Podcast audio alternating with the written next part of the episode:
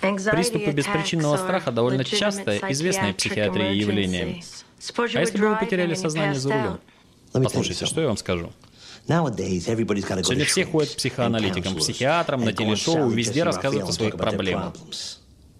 Куда исчез Гэри Купер? Где сильная, молчаливая личность?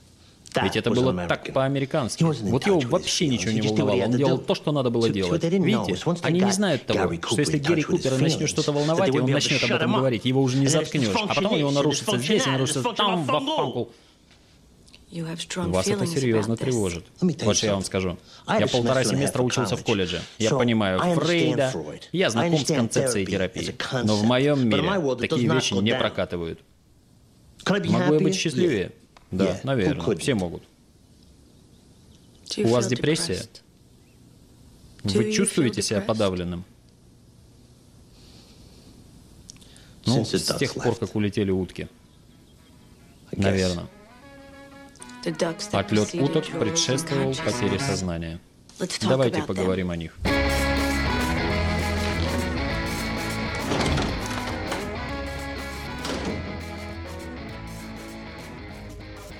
Всем привет, это подкаст «Деньги, Джоули, драконы». Здравствуйте. Здравствуйте, Никита. Здравствуйте, Алан. Здравствуйте, Динара. Всем привет, как здорово быть на подкасте в гостях. У нас, у, нас сегодня, у нас сегодня в гостях э, Динара. Э, Динара, наверное, пусть лучше Динара представится сама, чтобы гости, вернее, чтобы наши слушатели поняли, э, а почему мы, собственно, должны внимать Динаре по тем вопросам, которые мы сегодня будем обсуждать. Я думаю, что кто-то уже даже знает уже Динару, потому что мы уже делали с ней коллаборацию и приходили к ней на подкаст возле Фикуса. А ну, теперь... на всякий случай, да, если вдруг кто-то забыл или кто-то по какой-то причине не знает, не слышал. Ну, собственно, я Динара, практикующий психотерапевт. У меня есть также подкаст возле Фикуса, где а, у нас с Никитой уже были в гостях. Ну и сегодня мы пробуем порассуждать на всякие разные темы. А мы долго обсуждали варианты, я предлагала им всякие потрясающие темы, типа измены, ролевые игры, вот что-нибудь про женско-мужские стереотипы, но они сказали, что такое только в шоу Алена Блин, но не на их подкасте, поэтому у нас сегодня заготовлено что-то куда более академическое. Mm. Ну, Динар, если тебя держат в заложниках, моргни. Это же подкаст. И никто это, да, никто об этом не узнает, прекрасно. Ну, мы специально выбрали такой формат. Нет, сейчас-то мы видим друг друга, но наши слушатели не знают, он что далеко, он не узнает. Да, и хотела да, сразу так тоже рассказать вашим слушателям немножко о внутренней кухне проекта. В общем, когда mm-hmm. я подключилась в Discord, тут было для меня две папочки. Одна называлась «Гостиная», а другая «Кухня». Вопрос, который меня волнует. Э, правильно я понимаю, что до этого была только папка «Гостиная», и специально для меня создали кухню? Нет, просто это ты, ты увидела нашу внутреннюю кухню. Буквально. Нет, всегда была кухня. Мы просто сделали такую уютную квартирку для себя. Вот здесь оборудовали в Дискорде. И люди, кто куда хочет, туда и заходит. А потом мы их уже перебрасываем в свою секретную переговорку. А какая-то статистика Это есть? однушка. Честно говоря, чаще, по-моему, гостиную нажимает. И именно когда ты пришла, я Никите еще сказал, давай гадать, куда Динара зайдет. На какой стул сядет, а какой матери предложит. Ну, но вы выбрала кухонный стул все-таки. Я, кстати, тоже так пошутил, Динара. Ну, видишь, как замечательно. Ну, отлично. У нас, кстати, сегодня не очень стандартная схема будет, потому что, как правило, мы выбираем одну тему и по ней идем, а сегодня у нас будет аж три темы, показываю пальцами. А К чему это нас а, приведет, я боюсь представить, особенно учитывая, какой хронометраж у нас последние выпуски, ну как последний, последний, наверное, полгода, год выпуски у нас хронометража за два часа. Здесь, наверное, будем рекорды ставить, но когда нас это останавливало? Ну, давайте я сразу анонсирую, чтобы люди тоже понимали, если их очень сильно волнует и они хотят получить какого-то, может быть, прояснения по теме, то у нас сегодня будет психопаты и социопаты.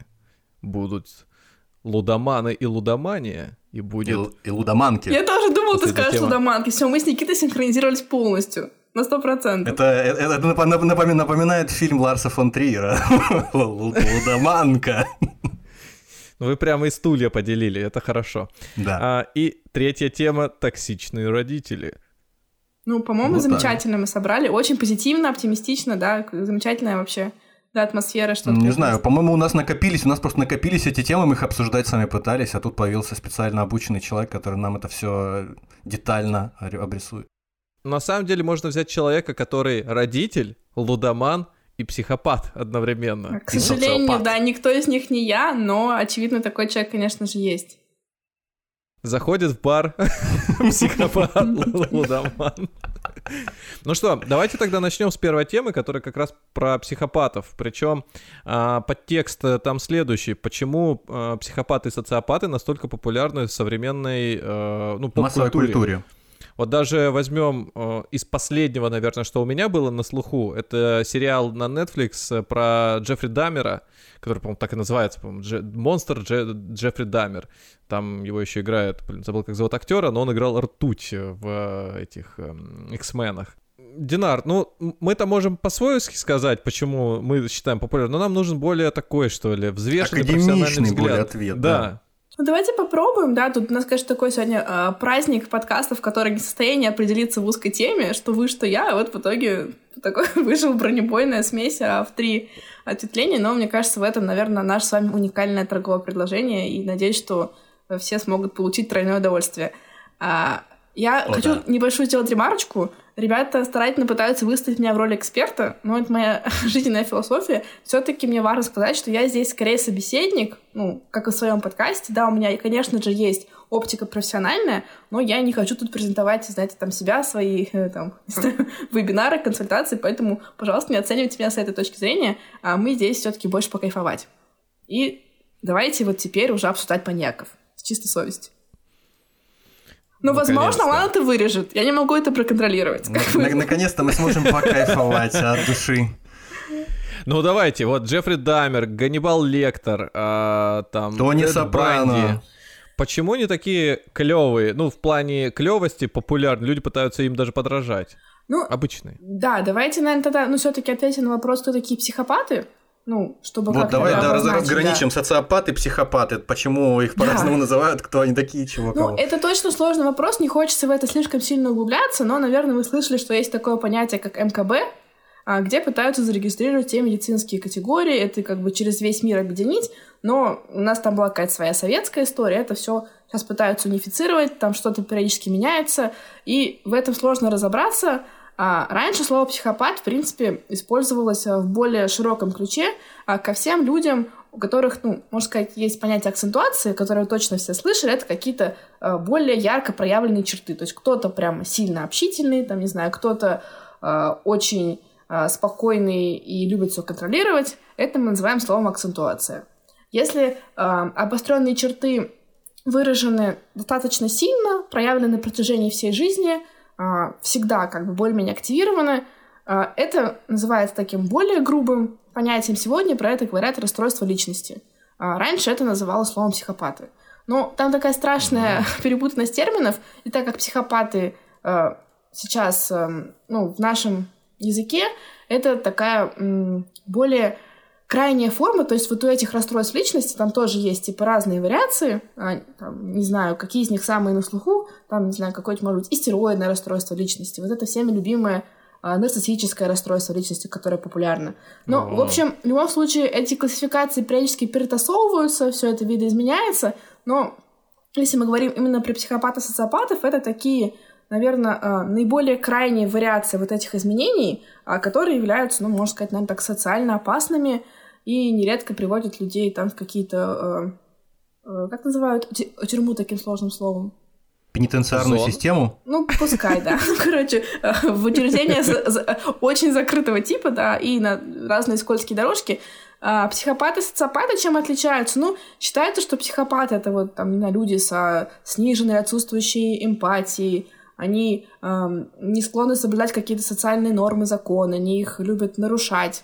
А тут уже мы можем задать себе вопрос, да, почему они нам так нравятся? Ну, нередко, да? Потому что те, кто нарушают общие правила, конечно, для нас в целом привлекательны. Это необычно, нестандартно, и это как бы то, что мы, как правило, себе не можем позволить.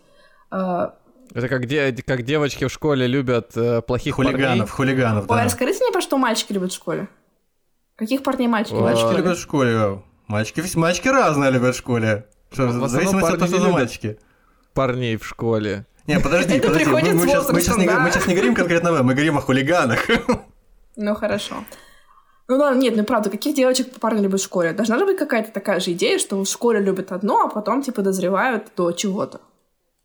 Ну, девочек-припевочек каких-нибудь, наоборот, нежных. А, это вот те, Мягких. которые уже к 40 годам понимают, я, все, я определилась, мне нужен спокойный, чтобы деньги домой приносил, чтобы, значит, не, би- ну или как там, руку не поднимал или поднимал, но Но не- иногда. но не- но не часто.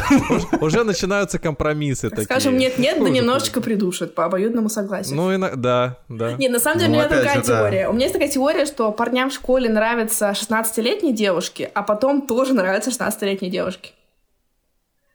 Нет? Опа, опа. Так, э, это, этот Ну разговор да. нас выведет на скользкую дорожку, и нас настигнет беспощадное российское правосудие. Ну, это кажется. вроде еще... Я, усп- я, я не сказала 15.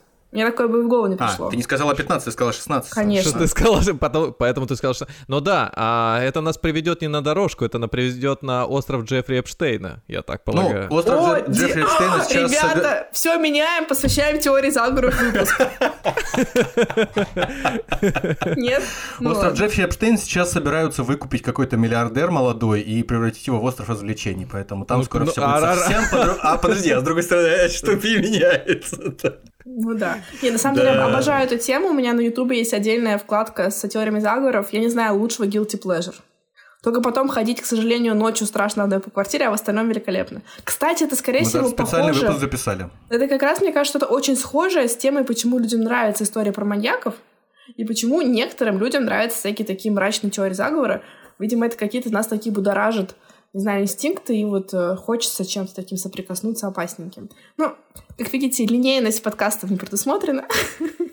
Да нет, нет, ну при чем какая тут линейность? Уже теперь все, все понятно, линейности не жди. Ну, просто я вот, допустим, по себе сужу, как человек, э, который относится к вот когорте любителей маньяков в массовой культуре. Я сначала э, причастился, посмотрел фильм экранизации Томаса Харриса про Ганнибала Лектора. А потом перечитал книжки, короче говоря. Эти же самые, экранизации которых были связаны с Ганнибалом Лектором. И ну вот сейчас я точно могу сказать, по прошествии, наверное, уже там многих лет, что какие-то э, предпочтения мои там в музыке, предположим, в стихах, в литературе, я просто много чего, э, ну, взял из этих книжек, потому что мне был интересен и ну, я прям какое-то время прям вот упивался образом Ганнибала Лектора в, в исполнении, конечно, Энтони Хопкинса. И он такой эстет, и он там постоянно стихи цитирует, он постоянно рассказывает о музыке, постоянно рассказывает о живописи, и это привлекает э, к нему, потому что он такой, ну, человек эпохи Возрождения. А, Вот. Из этого вытекает, наверное, вопрос, как тебе кажется, почему классическая музыка в популярной культуре, вот мне так кажется, часто связана вот с психопатией с какой-то. Вот Ганнибал Лектор в одном из фильмов, точнее в одной из книг про Ганнибала Лектора «Красный дракон», такой был Фрэнсис Доллархайд, э, также известный как «Зубная фея». Вот, э, там у него тоже, по-моему, какая-то задвинутость была. Дом, который построил Джек, Ларса фон Трира Джек. Я думаю, что это м, такой некий романтический образ в популярной культуре. И это, ну, и согласна, то есть в голову приходит там Стэнли Кубрик, «Заводной апельсин», вот эти все сцены. Там, не знаю, ну, я даже могу сказать, что у меня как-то был эпизод, что я была на встрече с незнакомым человеком, ну, с малознакомым. Короче, ладно, это Тиндер. Вот, и в какой-то момент Ну-ну-ну. он, он включил классическую музыку, я думаю, ну все, это последняя поездка, меня сейчас точно будут за- за- Резать. завалят- завалят на лесополосе, но нет другого варианта, к счастью, я выжила, да, но это, конечно, это красный флаг, я согласна. Вот, ну, собственно... Но а, почему? Почему? Я думаю, ну, я, честно говоря, не буду говорить, что я прям это проверяла, но кажется, что это а, скорее связано с тем, что в популярной культуре все-таки образ психопатов-маньяков, конечно же, очень сильно романтизируют. Не то, чтобы они в той степени реалистичны, а как это преподносится. И поэтому вот эта игра на, мне кажется, каком-то контрасте, она очень сильно заходит нам. И, ну, все-таки люди не то чтобы интересуются так сильно знаете, каким-то истинным злом, жестокостью, да, людям нравится вот эта красивая картинка, которую нам преподносят. Вот, например, а, та же самая Wednesday. Вот мы делали отдельный выпуск про сериал Wednesday, потому что как раз вот э, нам казалось тогда, да, что э, там есть как раз вот эта романтизация человека, там со сниженной эмпатией, со сниженной ответственностью как бы за близких в каких-то моментах. а, который при этом такой чарующий, не такой, как все, как будто вот это отсутствие чувств, оно а, пробуждает в нас там что-то какое-то особенное такое, острое ну ощущение. Ну и привлекательный, что уж там. Конечно, да. То есть, в принципе, шарм, Если бы это был человек там с горбом, волосатый, какой-нибудь э, этот самый, с кривым птичьим носом, то тогда бы другой был разговор, а здесь-то нет еще такая ну, опасность. Ну, естественно, да. Ну, то есть обычно э, психопаты там харизматичные, обаятельные, они э, нарушают границы, нарушают правила, и, ну, казалось бы, как бы, как же на это не смотреть с таким увлечением? А потому что все-таки в среднем большинство людей знаю, социально адаптированные, придерживаются каких-то базовых общих правил, а, и, наверное, вот эта потребность э, какого-то выхода, я не знаю, там, той же какой-то агрессии. У меня вопрос был э, в, в этой теме. Вот э, по поводу романтизации образа будем называть их маньяками, в том числе социопаты, значит, это, хотя это не знак равенства, да, и мне представляется так, что те фильмы, которые мы перечисляли, в основном они выглядят примерно как э, охотник и добыча. То есть сюжет примерно такой. Есть э, довольно ловкий, хитрый и иногда даже эстетически подчеркнутый персонаж, который э, заманивает добычу теми или иными способами, или даже не заманивает, а непосредственно настигает, и, собственно, происходит убийство, либо... Часто быть, очень умный при этом. Но не обязательно, нет, не обязательно ты умный. Вот, например, Джеффри Даймер, он вообще не умный. Это... Не, не, я а, имею в виду, я думал, ты еще продолжаешь про классическую, про э, Хвалить, культуру, хвалить их, хвалить их, ну, конечно. Нет, нет, нет, я думал, ты все еще продолжаешь про массовую культуру, а ты уже про настоящих, да, типа того, что... Да нет, я и про массовую культуру в том числе. Я имею в виду, что образ изначально охотника и жертвы. И на самом деле для человека, во многом хищника, эта тема э, тоже, ну, как бы присуща как раз, э, как, например, культ вот сейчас войны, как, например, культ просто силы элементарно, он у человека всегда есть. Это не значит, что он каждому подходит, но те, кто плюс-минус его поддерживают или интересуются, они вот будут, э, соответственно, может быть, с любопытством смотреть, наблюдать за процессом и, по, по крайней мере, может быть, где-то себя соотносить. Нет? Да? Ну, я думаю, это одна из составляющих, да, того, что это как некая такая игра. Ну, хотя вот, как ты сказал, для меня, наверное, все равно вот эта э, игра в добычу охотника, для меня она все таки имеет какой-то, в первую очередь, сексуализированный подтекст. То есть это та ассоциация, которая приходит самый первый. Но, вероятно, угу. да.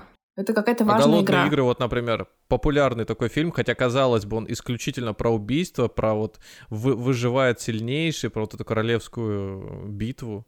Ну, там еще социальный какой-то подтекст, мне кажется, важный. Вот это как, ну, то, что вот этот э, корейский режиссер э, так ярко вывел в свет про... А я... А, нет, ну подожди, ты сейчас про королевскую битву, с таки, где Такеши Китана, да, играл? Скорее всего, нет. Точно нет. Я про паразитов. Я про паразитов.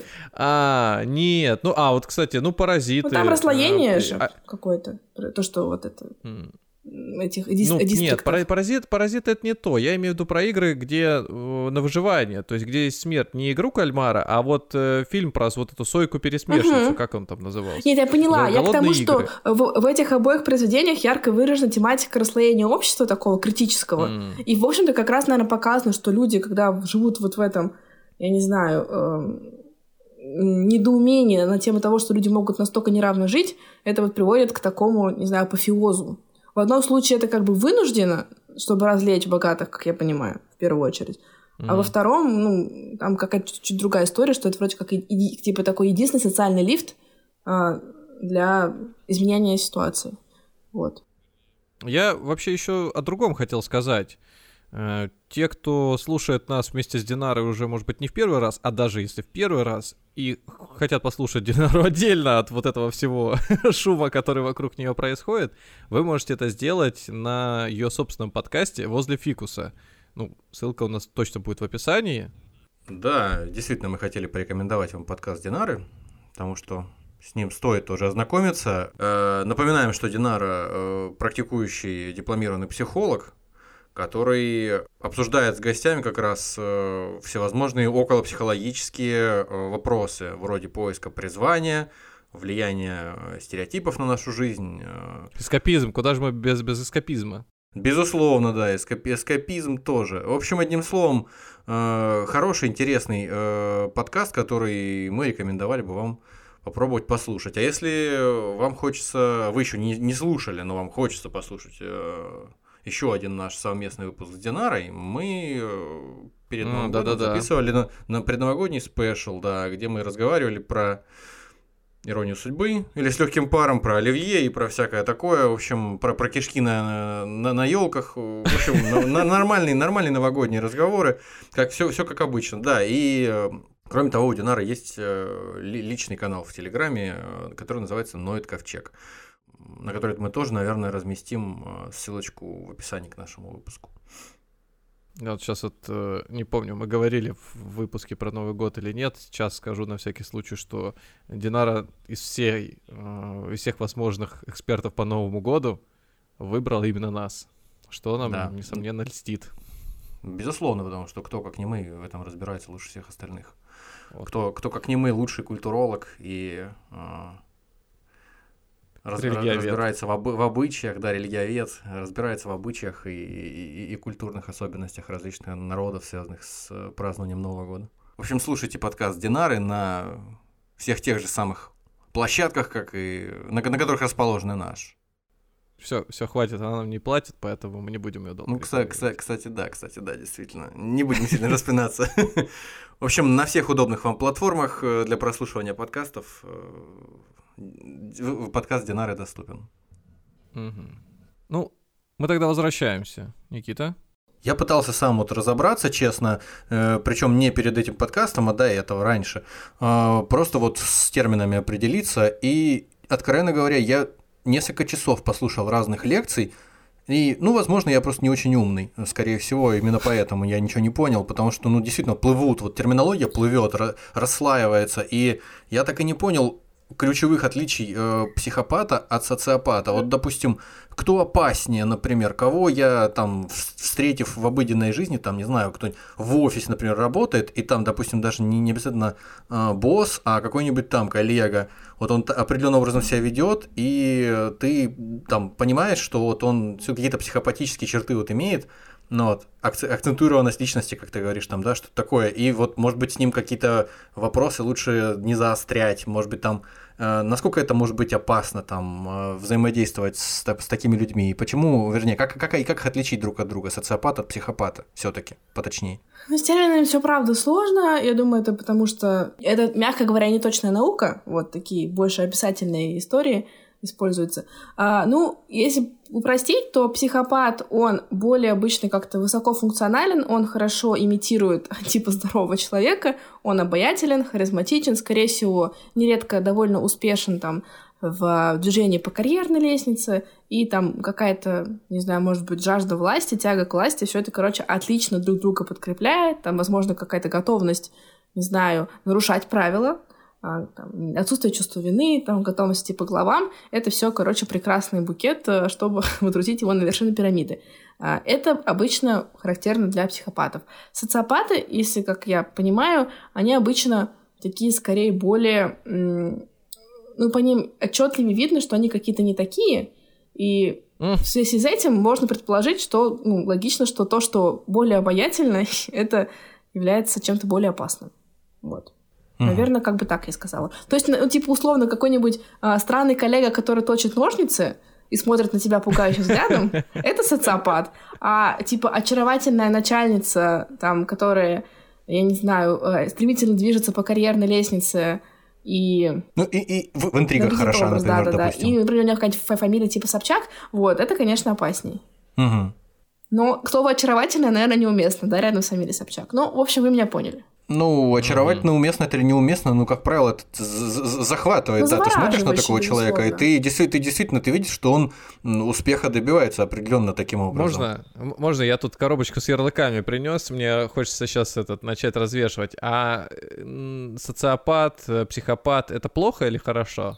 Или это просто вот, ну, mm, ну сказать, я думаю, что это, конечно, форма поведения. Это точно сложный как бы вопрос, то есть, наверное, все-таки мы это вот точно как патологию рассматриваем. То есть на социальном уровне очевидно, что да. То есть это, как правило, то, что а, приводит как бы к, к высокой криминогенности, а, и там можно предположить, что там условно в закрытых учреждениях, которых мы ранее касались, а какой-то высокий процент э, это как раз психопаты, там опять же склонность к рецидивам присутствует.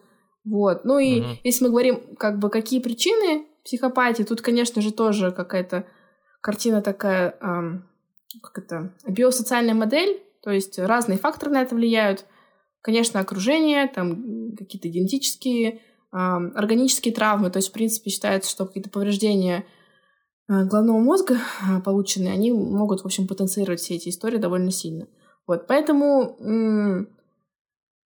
на самом деле даже вот, допустим, работа каких-то психологов, да, там, ну, именно как с целью коррекции, на эту тему, конечно, ведется много разных рассуждений, всякое, естественно, сейчас же такой, ну, еще новый тренд, новая этика, то есть угу. все эти направления помогающие говорят не с позиции стигматизации, да, а больше там стараться, не знаю, как-то а, понять, увидеть, там, разобраться, но кажется, что вот именно с этими категориями это действительно довольно трудно, и как будто бы самые эффективные вещи, которые можно сделать иногда, да, это чисто какие-то такие немножко поведенческие ограничители, ну вот условно, типа научить человека лучше взвешивать риски. Ну то есть там условно, а, ты уверен, что готов сесть в тюрьму после того, как ты удовлетворишь свои импульсы. Вот как будто бы это ну, наилучшее достижение, которое можно совершить в рамках такой работы. Но это одно из э, воззрений на эту проблему ну, знаю, а что... вот человек, да? слушай, Динара, вот извини, а вот человек, который не понимает э, эмоций других людей, и у него сложная с эмпатией, это скорее психопат, да? Я не думаю, что это можно так однозначно сказать, потому что есть такое понятие, сложное слово, которое я всегда знала, сейчас вы забыла, секундочку. А, типа, когда не, считывает человек чувств. Может быть, вы его знаете, нет, сейчас?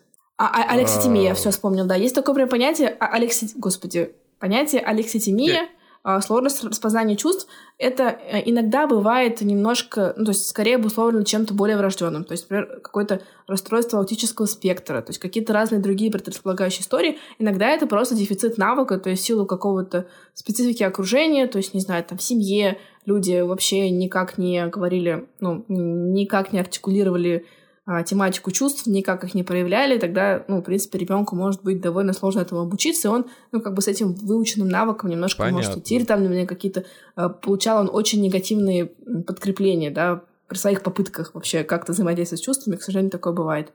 Поэтому мы перейдем к теме а... токсичные родители, небольшой спойлер. Перейдем. Но перед этим у меня есть вот такой, пример, который в виде вопроса сейчас будет. Мы в прошлый выпуск внезапно почему-то против пчел э, начинали разговор, и сейчас тоже в чате он поднимался. А вот у пчел, да, каждый новый, там, каждая новая ячейка общества там э, в одном лице или в нескольких лицах, или там стаями целыми. Значит, она, у нее какая-то функция есть. То есть одна пчела строит, другая защищает, третья там, не знаю, носит. У муравьев то же самое. Вот у человека, и при этом они все там на феромонах э, живут, они ими общаются и команды раздают. А вот э, либо рождаются, может быть, уже какими-то предрасположенностями. У человека не так, не считается, что, например, при э, резком всплеске популяции, например, появляется какое-то количество маньяков, и их задача как раз-таки сокращать избыточность Санитары роста. леса? А, ну, в каком-то смысле, да. Или наоборот, mm-hmm. вот э, там э, больше рождается э, там а, а, однопол, ну, каких-нибудь гомосексуалов и так далее, людей, которые просто тормозят тем самым из- избыточность популяций. Ну, я думаю, что эти теории точно интересно исследовать, об этом говорить. А насколько это вот прям, ну, я точно никакой точной информации на тему не обладаю, но, может быть, это просто, не знаю, как вот в любом случае а, эволюция продуцирует разные варианты, разные-разные-разные, а в том числе ну, разнообразные крайние формы. Просто обычно выживают э, те, которые, ну, как бы наиболее приспособлены, и они остаются. Вот uh-huh. как бы мы с ними сталкиваемся. А типа спектр там как будто может быть бесконечно многогранный. То есть вот под таким углом на это можно смотреть, наверное.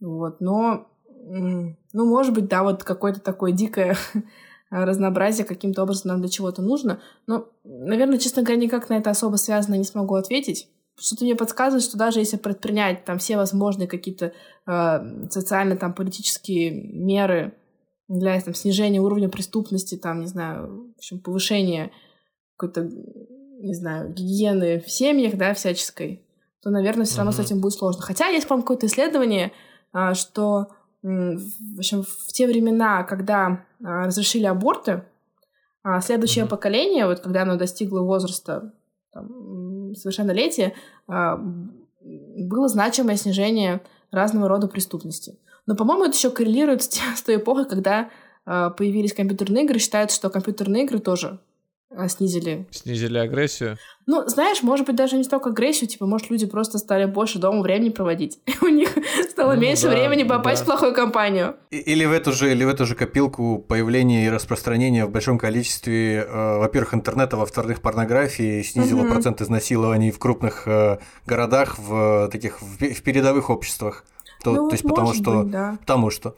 Ну, за то, что такая сложная тема, я вот тоже знаю, что в Японии же, да, очень такая развитая, ну, скажем, э, довольно перверсивная порнокультура, вот. И тут угу. как бы такие двоякие же мысли, да. То есть то ли это разгоняют в людях какие-то там, Ну и, и, и снижение импульсы. рождаемости коррелирует с ней, да, сильно ну, кстати, параллельно с этой тоже, культурой. Да. Там много, вот, конечно, тоже так сложно исследовать, когда у нас влияет миллион разных факторов, да, и там какие-то проводить связи причинно-следственные как будто довольно сложно. Ну, каким-то образом ну. ученые пытаются это все изолировать друг от друга и изучать. Ну, короче, к тому, что да, но, но что мне точно кажется, ну, как сказать, привлекательным в японской порнокультуре, да, это, мне кажется, прекрасная фраза. А, да, отличная она фраза. часто э, создается не задействуя живых людей. То есть это же художественные ну, да. образы, и там, ну, какая-то, типа, порно-литература. То есть, условно, всякий первостивный трэш, там, даже включая, к сожалению, там, тех участников, которых там быть не должно, в силу там и кодекса, угу. и просто здравого смысла, как будто если это в больной фантазии родилось, вылилось на бумагу тем или иным образом, ну, окей. А, страшнее, как будто Слушай, насколько я знаю, там параллельно с этим еще низкий уровень насилия, низкий уровень преступности, в принципе, в Японии. Но, То есть, хотя стороны, это все разрешено. Блин, ну там, конечно, такая в целом довольно неоднозначная культура, которой огромный вообще э, пласт подавления, как бы как вообще как норма. Поэтому такая. Mm, ну да. Несколько пугающая лично для меня история. Вот, но... но и с другой стороны, эсте... и с другой стороны, э, эстетизация насилия. Я вот тоже, конечно, не японист какой-нибудь, чтобы здесь делать выводы глубокие, далеко идущие, но у меня такое ощущение, как будто бы вот в, по крайней мере, в современной японской культуре, в массовой японской культуре, это вот прям вот, ну, в определенных сферах, это прям вот э, эстетизм какой-то пронизывает тему насилия, там, каких-то там самоубийств, каких-то там, ну, членовредительства какого-то и так далее и тому подобное. Угу. И тому придается какой-то такой э, флер такой эстетики, высокой культуры, что ли, наслаждение, получение удовольствия от созерцания. То есть это, с одной стороны, тоже э, довольно, довольно странная история, а с другой стороны, может быть, это влияет на то, что нет э, в таком ну, количестве, как в других да. обществах. Ну, это на самом деле да. интересно довольно. Я читала книгу а, а, «Рыба будет жить», по-моему, она так странно называлась. Там было очень угу. интересное исследование, можно сказать, ну, она и художественная, но там в рамках как бы сюжета много было про японскую культуру, там очень глубоко тема э, суицидов, я не знаю, можно это слово говорить, но там уже Лан как-нибудь запикает, вот. Uh-huh. А, и там было прям какая-то, ну, как будто, знаете, такая статистика мужских, женских, причины, какие бывают разные. И, в общем, честно говоря, было невероятно захват. Там еще тема школьного буллинга, тоже особенности, что такая культура немножко не про индивидуализм, в связи с этим есть особенности, что когда происходит буллинг, вероятность того, что кто-то один, ну, хоть как-то попытается этому противостоять, она почти нулевая. В общем, короче, довольно угу. занимательно. Ну, и под конец, как ни странно, даже э, немножко утешительно. Вот. Так что, короче, я рекомендую. Особенно тем, у кого какие-то ну, непростые времена. Я, я, бы, кстати, я бы, кстати, параллельно сейчас, раз уж мы зашли до, до этой темы дошли, я бы хотел нашим слушателям, которым исполнилось 18 лет, э, Э, посоветовать э, тоже книгу. Я не знаю, кто как относится к творчеству э, Григория Шаловича Чхартишвили, можно по-разному относиться, но он под псевдонимом э, значит, Акунин, он пишет э, билетристику, а под э, истинным именем своим он пишет э, эссе и всякие там э, переводы, кстати, с японского тоже. И вот у него вышла в свое время книжка «Писатели самоубийства». Там mm-hmm. рассказывается о большом количестве э, случаев, э, именно связанных с тем, как творческие людьми, люди уходили из жизни рано, и почему они уходили, и пытается человек вывести какие-то закономерности, обобщения какие-то. Не скажу, что у него получается очень там гладко и складно, но в целом это довольно интересно, особенно учитывая, что это в разных культурах, ну, то есть есть, есть над чем подумать. Mm-hmm. Вот, так что, так что рекомендую всем. Ну, есть даже Тем, кому исполнилось 18. А, феномен Сильвии Плат, а, что там какой-то процент э, самоубийств среди, э, среди поэтесс э, сильно выше, чем популяции в среднем. Ну, мне кажется, вот, да. Вот, вот, да. Поэты тоже не доживают до 37 лет и все такое. А, ну, мне, мне кажется, это как-то более-менее, ну, как бы легко объяснить вот так вот, на первый взгляд, что действительно люди с какими-то яркими чертами, там, не знаю, может быть, какими-то вот теми самыми э, сверхвыраженными акцентуациями, так скажем, да, там, они, может быть, правда, острее чувствуют мир, больше ищут какого-то желания как-то это, я не знаю, отреагировать, как с этим справиться, идут в творчество. И, конечно, им сложно в этом мире, поэтому они чаще его покидают. То есть я скорее вижу такую причинственную связь. Что не типа Но там еще, там, там еще накручено, там можно, еще... На... Можно, Да, сейчас, можно сейчас, два, два, два, два слова, два слова, два слова. Там еще, там еще к этому накручена нередко гомосексуальность. Поэтому там непонятно, слишком, слишком Спасибо. мешанина, слишком большая мешанина и слишком много пузырится всяких разных там факторов, поэтому сложно сказать, что на То чем... есть ты считаешь, что отношения с мужчинами настолько ужасны, что любого могут свести в могилу? Я правильно поняла твой Нет, тейк? нет, нет, я имею в виду, то ли, то ли это ведет к тому, Конечно. что ты тоньше чувствуешь и становишься каким-нибудь художником или писателем или поэтом, и это уже тебя потом ведет к самоубийству из-за несчастной любви, или как-то наоборот это действует в обратную сторону, в общем, сложно сказать. Ну, это такая еще вот сейчас... А. Извини, ладно, нет, нет, не сегодня. Вот. еще есть такая... Есть такая очень... А я просто тебя даже не вижу, мне даже не стыдно, как бы. Я не вижу твоих глаз, и я не могу не краснеть. В общем, есть такая книга, тоже очень советую, называется а, по-моему, город одиночество в городе Оливия Лэнг, по-моему. И там такое культурологическое исследование разных, эм, ну, скажем так, художников, э, ну, в том числе там есть всем известный э, чувак только в очках э, Энди Уорхол. И там угу. описываются такие истории людей с очень сложной биографией. Там действительно это нередко э, гомосексуалы. Ну, в общем, как минимум, ведущий такой очень открытый сексуальный образ, ну, открытый образ жизни, да, в плане там, выбора партнеров. И, э, Любознательные. Э, ну, можно сказать, да. И там, на самом деле, это страшно интересно, и ты читаешь порой там «Мороз по коже», там какой-то был Сейчас не вспомню, но, в общем, какой-то мужчина, который, по работал сторожем, и вообще у него какая-то жуткая биография, но у него нашли а, какие-то мириады рисунков с какой-то такой очень не знаю, извращенный, с детскими образами, с жестокими сценами, такой ну, не совсем порнографии, но какой-то огромной сюжетной линии, и потом, в общем, это какую-то художественную ценность как будто бы приобрело. Ну, в общем, э, перверсивный мир, безусловно, захватывающий. Это, это правда. А можно я свое ры рыло просуну между вашими высокопарными Между нашими калашами? Вот я, я тоже, я вот тоже вот прочитал книгу, называется «Великанья изба, колбасная крыша», и у меня вот в связи с этим вопрос. Вот, у меня в связи с этим вопрос, значит, э, как, вот если тест, вот тест, э, раз мы сегодня тему с э, приставкой психо, использую корнем психа, вот тест, который вот я пройду и пойму, что я психопат или социопат. социопат. Ну, кстати, одна из особенностей вот этих состояний, вроде как я понимаю, это такое не совсем э, критичное отношение, то есть скорее отрицание, э, поэтому, скорее всего, тебе сегодня поможет талант. Я думаю, что ну как, ну лучше быть ну, в подожди, ну должен, должен же быть градусник социопатизма какой-то. Вот я туда, не знаю, по Ну вообще себе есть какие-то, зас... да, есть какие-то вроде как методики, там какой-то специальный список э, характеристик, там вот там что-то про, не знаю, эм, сейчас даже не вспомню. То есть, короче, как будто ученые э, в этой области придумали много разных способов это диагностировать, там с учетом какого-то анамнеза. Вот есть какая-то даже, по-моему, э, такая теория, что характерные в детстве, ну, для таких прям как бы психопатов-маньяков а, ряд особенностей. То есть это а, в анамнезе обычно какие-то есть травмы головного мозга, а, жестокое обращение с животными, тяга к поджогам. Вот. Был такое вам у тебя когда-нибудь? Ни разу. Я животных люблю, если поджигать что-то, то только в детстве, по-моему, эти спичками, что-то как обычно, в качестве экспериментов. Uh-huh, вот там к потолку uh-huh. их прилеп, прилеп, прилепляли. О, так вот кто эти люди, вот кто эти люди, значит, да? Что а я, а я, кстати, видел это постоянно. А я полдетства не знал, как это делается, и потом случайно а потом появился... Узнал появился какой-то маяк Акопян, э, который там ровесник, который сказал, да это легко, вот, значит, плюешь об стенку эту, сейчас не буду рецепт рассказывать, uh-huh, это вдруг... Uh-huh. Чтобы не повторять э, дома, э, вот, не портить подъезд. А, это, это, конечно, самое страшное в этом выпуске сегодня, поэтому, да, мы не будем... Нет, так я сейчас, кстати, свяжу э, наш, ваш этот диалог с следующей темой. У нас тема про лудоманию, а я вот вспоминаю историю, которая была когда-то у меня на работе. Э, значит, э, один сотрудник, который, ну, дядька-дядька, просто ходит у нас э, по коридорам, мало с кем здоровается, такой вот весь в себе, и, ну, уже взрослый, на вид ему за 50, седовласый, ну, видно уже по морщинам, по, по коже, что этот, ну, уже, уже скоро, может быть, даже на пенсионный возраст Короче говоря, молочком, молочком не злоупотребляет для лица, да? Да, да, да, да. И этим, а, как она, вода это называется.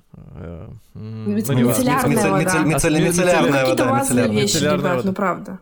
Ну, мицеллярная. Так вот, и... Неужели сложно за собой ухаживать, боже мой? И к чем он занимается, я никогда не знал даже, в каком он отделе работает, в каком сегменте, направлении. Вообще вот просто Может, он вообще у вас не работал, просто ходил. М- максимум думал, что, может быть, он там какой-то хозяйственной частью. Оказалось, значит, что в один из дней, э, солнечный день, лето, по-моему, это было, э, он подошел к окошку заглянуть, э, что там с обратной стороны, и что так внимательно присмотрелся, что аж вышел и приземлился на чью-то машину, по-моему, даже желтого цвета.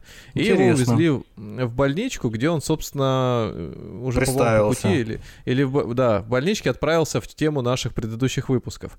Так вот, и все стали задаваться вопросом, а в чем же дело? Ну, дядька, дядька, спокойный ходил, ну, безвредный абсолютно какой-то. Оказалось, что он высокую должность даже занимал. Но вот был как-то вот в себе, но перед этим еще все стали вспоминать. Значит, он ходил по всем начальникам своего уровня и брал деньги взаймы.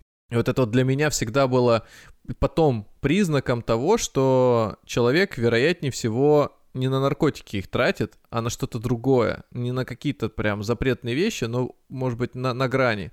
Он э, занимался тем, что играл, по-моему, в онлайн-казино. Ну, короче говоря, он прям много ставил и не выигрывал. И, видимо, в очередной раз, когда сумма долгов его, э, ну, уже просто планку пере, пере, как это как сказать, пере, перешла, он решил, что стоит, значит, с этим всем попрощаться и со светом. Следующая наша тема — лудомания. Кстати, да, тут такой момент, вот, ну, это немножко так можем зациклить, да? Неспроста мы, наверное, эту тему сюда запихнули, потому что мы много говорим про фондовый рынок. Тема азарта, которую он в себе несет, она, ну, ему присуща. Поэтому наши зрители, которые, может быть, увлеклись трейдингом, тоже, возможно, должны сейчас дать себе ответ. А может быть, они лудоманы уже, они инвесторы. Это правда. Ну да, конечно, пугающе звучит, что а, на сегодня, правда, доступ к лудомании, он настолько прост из-за вот этого развития всех онлайн-институтов, а, что на самом деле довольно такая серьезная социальная проблема. И сколько я помню, там, в 90-х, я даже помню из детства, что где-то около моего дома вот это казино стояло, которое, помните, такие были уличные будки, куда можно было там прийти после работы, ну, и, наверное, слить всю зарплату. И, к счастью, их убрали. Да. И это, наверное... Еще в 2005, в 2006, да. я еще помню, были такие, да, заведения у меня. Я даже могу сказать, э, что я а, так, когда жила в Нью-Йорке, у меня был один эпизод, я одну ночь проработала в албанском баре, а, и там в подвале так. были игровые автоматы. В общем, это, ну, там ничего со мной не случилось, но у меня было такое жуткое чувство тотальной небезопасности происходящего, что хоть там я тут, по-моему, забрала 300 долларов за вечер, я решила никогда больше не возвращаться. В общем, это Слушай, Динара, у тебя, у тебя не просто было такое ощущение, насколько я помню, э, еще со времен, э, наверное, Византии, а потом и в Османской империи, находясь под влиянием сначала, ну, под, под властью сначала одной, потом другой, э, Албания, албанские эти земли, э, албанский этнос, они считались вообще самыми, по-моему, отъявленными бандитами и отморозками. И если там что-то случалось во время каких-то, ну, там, между царствий, каких-то войн, что-то такое, какие-то атроситис, какие-то там зверства против местного населения, какие-то там отрезания чего-нибудь кому-нибудь, то это, ребят, это албанцы, скорее всего. Очень новоэтично, вот, конечно, да. Но, в общем, да, было как-то прямо очень... Ну, в целом, то есть видно было, что там люди, которые оставались вот на этих автоматах, то есть это, правда, очень пугающе в целом выглядит. Вот. Ну и к тому, что, казалось бы, когда эти вещи убрали прямо из города, стало получше. Но сегодня, во-первых, это доступно, да, можно пойти в онлайн-казино, но все-таки у людей хотя бы есть какой-то часто там, не знаю, из семей подсознательно, какая-то есть общая история, что как будто казино это скорее опасно, да, то есть люди знают, что туда mm-hmm. идти не очень опасно. Но есть прекрасные ставки на спорт, которые чуть ли не с таким, знаете, mm-hmm. премиальным вайбом э, такого веселого, дружественного, спортивного. И это, конечно, тоже супер опасная штука, потому что я так понимаю, что многие туда просаживают огромное состояние. У нас даже знакомые есть такие. А ну, есть какие-то вот первые эти... Звоночки? Как это сказать? Ну да, по -по понять, что вот начинается тебя, уже затягивает. Ну, мне кажется, что это уже переходит за рамки обычного азарта. Вот где, где, где, где кончается азарт и начинается лдомания? Ну, мне кажется, как только ты зарегистрировался, конечно, уже можно ставить себе метку, что что-то пошло не так. Но на самом деле, мне кажется, это какая-то очень опасная штука, вообще верить, что можно этим управлять. То есть вот честно, мне кажется, такой наилучший подход к таким историям сразу признать, что ты слаб, а, что как бы ты не справишься и даже не пробовать. Но это я так скорее от себя просто говорю. Вот, но люди почему-то любят ну, как бы ходить там, где есть челленджи, вот, и что-то, видимо, пытаться для себя понять через это. Ну, какие признаки, да, что, ну, у вас проблемы, ну, еще тоже как вот, есть же такое сейчас э, разделение на лудоманию и игроманию, Тут, конечно, есть отчасти схожие черты. Ну, игромания, то есть когда увлечение компьютерными играми. Но в случае с лудоманией mm-hmm. речь, конечно, про именно азарт, то есть ожидание выигрыша, какого-то финансового выигрыша. Вот. А, и здесь, э, ну, сейчас, простите, пожалуйста, я немножко а, утратила мысль. Какие признаки, да, ну, то есть, знаю, что э, люди становятся там, не знаю, одержимы этими идеями, все время думают об этом. Если их отвлекают как-то а, от этой темы, там, не знаю, у них раздражение огромное. А, что еще? Там, а, когда есть вот это ощущение, что а, долги можно отдать только через выигрыш, то есть нужно отыграться.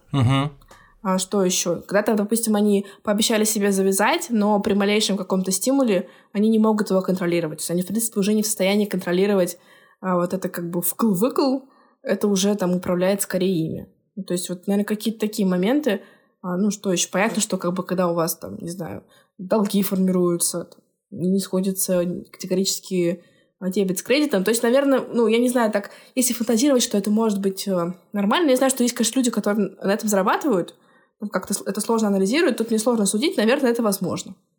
Ну, слушай, в покер люди обычно, ну, допустим, в, покер, какую-нибудь да, карточную да. игру играют, где, где логика есть, где можно именно ну, вот да, на, да. что называется, на навыках, на скиллах э, побеждать, а не на случайности. На ну, это, то есть, да, какие-то не самые частые случаи, когда люди там еще такое, что когда в покер там как-то чуть ли не одновременно играют на разных столах, то есть это очень сильно про угу. вот такое эмоциональное отделение от этого всего. Вот, конечно, люди, которые играют в азартные игры, как, ну, это для них зависимость, они, наверное, эм, в первую очередь этим чувством упиваются. Вот. И а по... вот эта вот история, что сейчас э, компьютерные игры даже начинают чуть ли не к олимпийским видам спорта приравнивать. Я не знаю, насколько это настоящая новость про угу. то, что Fortnite, по-моему, становится олимпийским, э, олимпийской, олимпийской дисциплиной. дисциплиной. Угу. Это подталкивает людей, наверное, к тому, чтобы вот ну, скажем так, все больше и больше м, быть подверженным риску той самой лудомании, той самой игромании, mm. а, то есть популяризация э, э этих сфер. Ну, вот я не знаю, мне кажется, как будто немножко в целом, ну, другая часть вообще типа дискурса. И, ну, тут, как знаешь, это все же про какую-то дозировку, да, потому что как это, это лекарство от э, яд отличается только дозой. То есть, э, там, в случае uh-huh. с компьютерными играми, это правда форма эскапизма. Ну, сейчас, ну, тоже, давайте будем реалистами, а, там, выйти на какой-то профспортивный уровень могут, типа, ну, просто единицы. Невероятные uh-huh. и одаренные, ложишься какие-то силы, то есть, ну, это как это можно, конечно, говорить своей маме, да, что это на самом деле ты готовишься к мировому к Олимпиаде. чемпионству, да, но как бы, скорее всего, это будет в большинстве случаев не так. Вот, поэтому говорить, что это какое-то зло, я бы точно не стала. Это форма эскапизма, очевидно там есть книги, да, для кого-то, для кого-то это, не знаю, сериалы, кино, для кого-то компьютерные игры. И я знаю кучу примеров, где ребята, которые в какой-то момент своей жизни, там, у них что-то было дома, может быть, не очень хорошо. Так получилось в школе тоже, там, что какая-то среда может быть не очень принимающая конкретно их. То есть, ну, что-то, в общем, пошло не так, и они в этих компьютерных играх, в принципе, довольно неплохо просто сохранили себя, ну, как бы. А, и, ну, это, мне кажется, не худший способ, может быть, провести какие-то не самые благоприятные свои годы. Вот. А именно по той причине, что у тебя могут быть Токсичные родители. Конечно же, да, да. да. Подожди, ты с токсичными родителями. А, скажи, Динар, вот как ты считаешь, э, где, где пролегает вот водораздел? Допустим, если ты пошел после получения зарплаты и просадил ее в этот же вечер в казино, а утром пошел там э, в долг брать, а потом через месяц, когда у тебя опять появилась зарплата, ты пошел и еще раз это сделал. Вот, допустим, там два раза подряд ты так сделал, а до этого у тебя таких рецидивов не было. Ты уже лудоман или игроман, или ты пока просто дурак? Слушай, ну, честно, да, у меня сейчас нет у меня под руками какого-то руководства. Вообще, это довольно сложная тема. Могу сказать, что даже вот как бы из специалистов, я думаю, что э, ну, мало кто с этим работает. То есть это прям люди, которые, кстати, на этом даже специализироваться. Обычно это какой-то прям, может, знаете, такой психиатр, там, нарколог, все такое. Я, например, честно, у меня такого в практике не было. И я думаю, что какой-то, ну, более-менее как бы способ договориться, да, если вас это так ну, развлекает, наверное, единственное, которое мне кажется, ну, каким-то условно адекватным, там, сказать себе, что это там мое развлечение, там, я там хожу в спа, условно, раз в месяц, и раз в месяц я какую-то фиксированную сумму трачу на эту игру. И я не смотрю на то, повезло мне сейчас, и я там выиграл, и у меня кураж, и это волна, и нужно чего-то. Или я как бы сейчас как все проиграл, но отыграюсь. То есть нет, просто я типа 50 долларов условно трачу в казино, как-то специально одеваюсь и там что-то делаю, это мой такой вечер. Вот, наверное, тогда это можно контролировать. В ритуал в некий превратить, это там ежемесячный. Ну, в общем, да. Ну вот я, кстати, по поводу вреда хотел задать вопрос, а потом у меня такое вот рассуждение тоже появилось э, в голове. Понятно, что в зависимости от игры ставки могут быть э, совершенно разными. Была такая история, я в свое время вел э, пары в университете, причем не в том, котором учился. Так получилось, что просто по роду деятельности пересекался тогда по, во время написания научной э, диссертации а, с другими преподавателями, которые должны были рецензию мне сделать. Они говорят, слушай, а ты не хочешь у нас попреподавать какое-то время? Как раз тебе там часы надо насобирать. Я такой, ну хорошо. И пришел, значит, в один вуз. Это был, была, по-моему, группа, где учились дети довольно обеспеченные. Ну, просто это визуально было видно и по рассказам. И вот пока э, я в очередной раз там затирал что-то про фондовый рынок, девочка одна встала и говорит, ну, она никак не встала, она просто, по-моему, с места даже взяла слово и говорит, вот как-то раз к нам вечером на ужин папа вернулся с работы, сел э, вместе со всеми, так сел и так, между прочим, сказал, там, дочка, жена, я проиграл наш дом. Вот. Ага. Причем, причем дом э, явно был не, том, не тот, в котором они находятся, а какой-то, по-моему, который они строили к тому моменту. Вот, это был явно не последний для них дом, это был, э, ну, при этом, конечно, внушительная сумма, судя по всему, вот, э, во что проиграл, не знаю, по-моему, на Форексе, по-моему, это было на Форексе, ну, то есть, то есть не, там нельзя дом поставить, но, видимо, эквивалент э, по сумме, равный угу. этому дому, он там, собственно, и оставил. Чтобы депозит вот вопрос, вернуть, типа, надо дом было Да, а, бывают же люди, у которых сверх много денег, но они вот в этих азартных играх тратят и не замечают этого. То есть они как-то насыщаются в какой-то момент, ну там много потратили, но у них еще очень много осталось. Но на фоне них люди, которые вот до этой же планки насыщения дойдут, э, у них и, и близко таких средств нет. И они даже свою зарплату могут слить, или 5-6 зарплат, и еще кредитную карточку. Не, а, ну и пытаться хоть как-то соответствовать тем людям. Нет ли здесь ну, как не то, что бла благо какого-то, но объяснимости. Вот человек с бесконечным количеством денег, ну, поиграл, поиграл, это прямо тоже лудомания, или это просто очень дорогое удовольствие? Вот, вот это вот разделение какое-то можно провести? Mm, конечно, такое. Эта фраза «я проиграл дом» — это прям какой-то фрагмент из романа Текерей, вообще как будто совсем из другой эпохи. Но... Вот-вот-вот, какой-то великий Гэтсби, что-нибудь вот такие да, времена какие-то. да. Ну, это был 2011 или 10 год. Ну, Все-таки, не знаю, мне кажется, что когда человек проигрывает дом, да, но все равно это, ну, я не думаю, что... Короче, скорее всего, разгоняемая история. То есть хочется же острых ощущений, хочется риска, хочется там, ну, значимости для тебя этого, да, то есть ты хочешь ну, что-то про это почувствовать, поэтому я думаю, что, скорее всего, ставки будут расти. И не думаю, что так к этому... То есть есть вариант, что, типа, у тебя так много денег, что это никогда никак не скажется. Ну, я не знаю. То есть ты имеешь в виду как наркотической зависимости, да? То есть ну, каждый да, раз должно надо повышать да, постепенно. Да. Ну, кстати, вот тоже, по-моему, я так понимаю, что эти терапии, да, наверное, во многом схожи, там, ну, какие-то эти э, 10 шагов. Ну, ну которые... кстати, да, хотел спросить, это вообще работает? Я вот всегда хотел спросить, но ни у кого как-то особенно было. Это а, вообще прошу... работают эти системы? Ну, сколько я знаю, скорее да. Вот. То есть это одна из uh, таких вещей, которые там... Что знаешь, ну, я сейчас тоже, блин, жалко, что mm. я психолог. Не хочу быть психологом, хочу просто... Это... Ну, в общем, э, кажется, что так или иначе лежит идея про э, создание, наверное, новой зависимости — это часто один из работающих способов с этим помочь. То есть как будто структура зависимого человека, она, ну, все-таки довольно ригидна, там, не знаю, какой-то большой комплекс разных травм, там, способность вносить свои чувства и все такое, и с этим точно сложно, долго и трудно работать, там такая комплексная, короче, должна быть работа, но в целом нередко это же какие-то эти религиозные центры, да, которые им правда очень помогают. Есть угу. там бывшие зависимые, которые там ударяются в спорт, но ударяются так, что это ну что-то уже на уровне просто новой такой зависимости, вот какие-то второго помешательства. Да, То да, есть да. Э, попытка вылечиться, например, от наркозависимости или вот от лудомании через религию, это фактически замещение, но не в коем случае не искоренение и, ну как сказать, я высвобождение думаю, места. Ну я думаю, что там есть такой точно большой. Одна э, из форм. Да, ну там как бы ритуальные штуки, но очевидно, что это, конечно, ну как бы более а, ну, я сейчас, я сейчас подпадаю уже под третью статью за этот вечер, наверное, я по думаю, что да. российского законодательства уголовного. К сожалению, вот, все попадают вместе вспом... с тобой. Да, я, я, я вспомнил, да, ну нормально, вместе поедем. Хотя нет, не поедем в разные колонии. Да не, ребят, а... есть, же, есть же способ, вы же знаете, как э, можно, э, э, как сказать, искупить свои грехи. Ну да, да, мы понимаем. Но это мы, это мы пока за скобками оставим, но будем иметь в виду. А как это? А, можно просто меня ввести в курс Мы тебе после выпуска, мы тебе после выпуска расскажем. Да, да, да, я тебя познакомлю с одним продюсером, он тебе, да, там расскажет, как Да, да, да, в ансамбль устроит тебя. Я подумала, что вернули индульгенцию просто на официальном уровне. Конечно. Конечно, так и есть. В смысле? Ну, в общем, об, об этом позже. Э, в общем, я вспомнил э, на, этом, на этой волне, уже сейчас теряю мысли, чтобы не потерять совсем.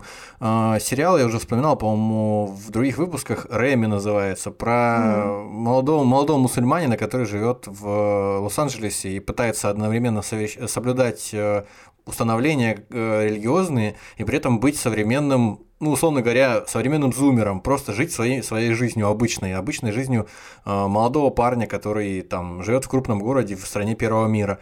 И у него там какой-то плод э, твист сюжетный, там в, в одной из серий э, появляется, у, не, у него у знакомых знакомых появляется какой-то приятель, который вернулся, как выясняется, из горячей точки ну, какой-то из Вьетнама, фу, прошу прощения, из Афганистана или из Ирака приехал парень, угу. воевал. И у него посттравматическое расстройство жесткое, он там вообще практически, ну, не способен социализироваться, постоянно там э, бросается на всех, что-то пьет, там, в общем, одним словом, дико себя ведет. И в какой-то момент этот э, мусульманин Реми приводит его к э, своему священнику, который, ну, какому-то наставнику, который с ним там беседы ведет и направляет его в какую-то сторону, там, вроде как самому какие-то проблемы решить свои нужно. Вот. И, значит, этот э, одуревший от своего ПТСР э, в бывший военный, он приходит вместе с ним к этому священнику, они в смысле к э, муле, и они вместе беседуют, э, и он, в общем, при, принимает э, ислам, он произносит шахаду, все, э, он довольный, ходит на молитвы, и у него там что-то собака собачка какая-то, которую он э, при привязал к, к, ко входу возле мечети, потому что в мечети с собакой нельзя. И что-то такое там, я точно не помню. Там как-то получилось, какие-то люди, которым не понравилось, что мечеть э, ортодоксальную построили или там открыли в центре э, района христианского, они там стоят что с транспарантами с какими-то, ну просто что-то кричат и все не, не агрессивно. В общем, все ведут себя спокойно, эти мусульмане, ну, уже такие коренные мусульмане, а этот, значит, он э, до последнего терпел, это первый момент, первый, первый день после того, как он принял ислам. Он вылетел из этой мечети, начал с ними со всеми драться, кого-то из них чуть не убил, что-то такое. В общем, я к чему это все, извиняюсь, долго? К тому, что э, вот у этого человека как будто бы одно помешательство, одно стрессовое расстройство заместилось, причем вот реально полностью заместилось чем-то другим, и причем до такой же степени вот э, критичности какой-то дошло, и поэтому вот как будто бы... Если мы говорим полностью, мы говорим полностью заместилось. Да, да. Вот, то, то есть, э, я, я не знаю, насколько это, конечно, можно сделать иллюстрацией нашего разговора, но вот своего рода такая мания, угу. как, какое-то расстройство, которое клин клином здесь, в общем, не вышибился совсем, не, не получилось. Случалось ли такое у вас в практике?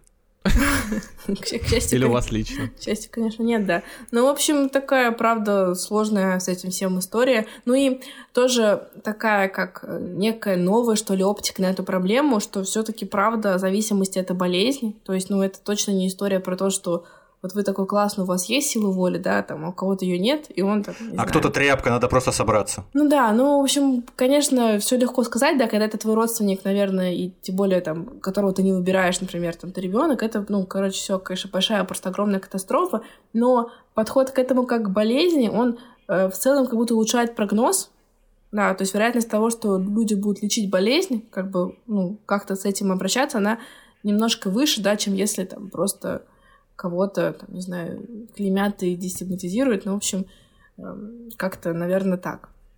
Вот. О, о, у меня есть, у меня есть вопрос. А, вот мы сейчас говорим про компенсацию, про замещение а, какой-то одной мании на другую. Зависимости. А не, ну или зависимости, да. А не получается ли так, что, например, а, человек приходит со своей проблемой и, не знаю, вот, допустим, то же самое лудомании к психотерапевту и замещает ее посещением сеансов психотерапии. Ну. И здесь э, это становится его Я могу тебя, конечно, шокировать, да, но мы там не играем на деньги, как бы, то есть в целом там ничего такого не происходит феноменального. Не-не-не, ну слушай, а, в это, в церкви тоже не играют на деньги, а, но при этом она, как мы говорим, является замещающим, успокоительным каким-то фактором и пониманием того, что как там есть некие этапы, видимо, там прозрения, некие этапы понимания, самоосознания, самоидентификации. А в психотерапии, насколько я, может быть, издалека совсем вижу, что есть тоже проработать одно, второе, третье. То есть, если у тебя, например, условно представить, тело состоит из каких-то недоработанных, непроработанных угу. а, участков, и ты как бы тоже своего рода ачивки закрываешь и то есть пытаешься их все сделать зелененькими, а не желтенькими и красненькими, если они сейчас эти лампочки там так горят. Угу. Не будет ли это тоже некой формой? Ну, наверное, можно. То есть, да, там, условно, можно упороться там по, не знаю, резко по улучшайзингу какому-то. То есть, ну, там, в принципе, это можно и без психотерапевта при желании делать как бы... Ну, ты замечаешь, вот, вот у тебя, например, пациент приходит, или угу. клиент, как правильно назвать, Я и ты понимаешь, что он сходит не для того, чтобы э, исправить что-то или, по крайней мере, определить, угу. что у него есть какая-нибудь проблема, а для того, чтобы просто здесь провести время, вот, чтобы его выслушали, чтобы, ну, как, может быть... Э, а, ну, по, конечно, по-разному бывает, но вообще обычно это можно там открыто обсуждать. Ну, то есть, например, я, ну, для меня характерно даже, то есть я я периодически задаю вопрос там своим клиентам, там, духе, мне сейчас кажется, что кажется, вы, в принципе, а, и так справляетесь, там, как вы думаете, правда ли вам там сейчас важно продолжать. Ну, то есть, там, задачи, там, не знаю, подписать на круглосуточную подписку до конца дней, там, у меня точно нет, и мне как бы тут важно быть тоже с клиентами честной.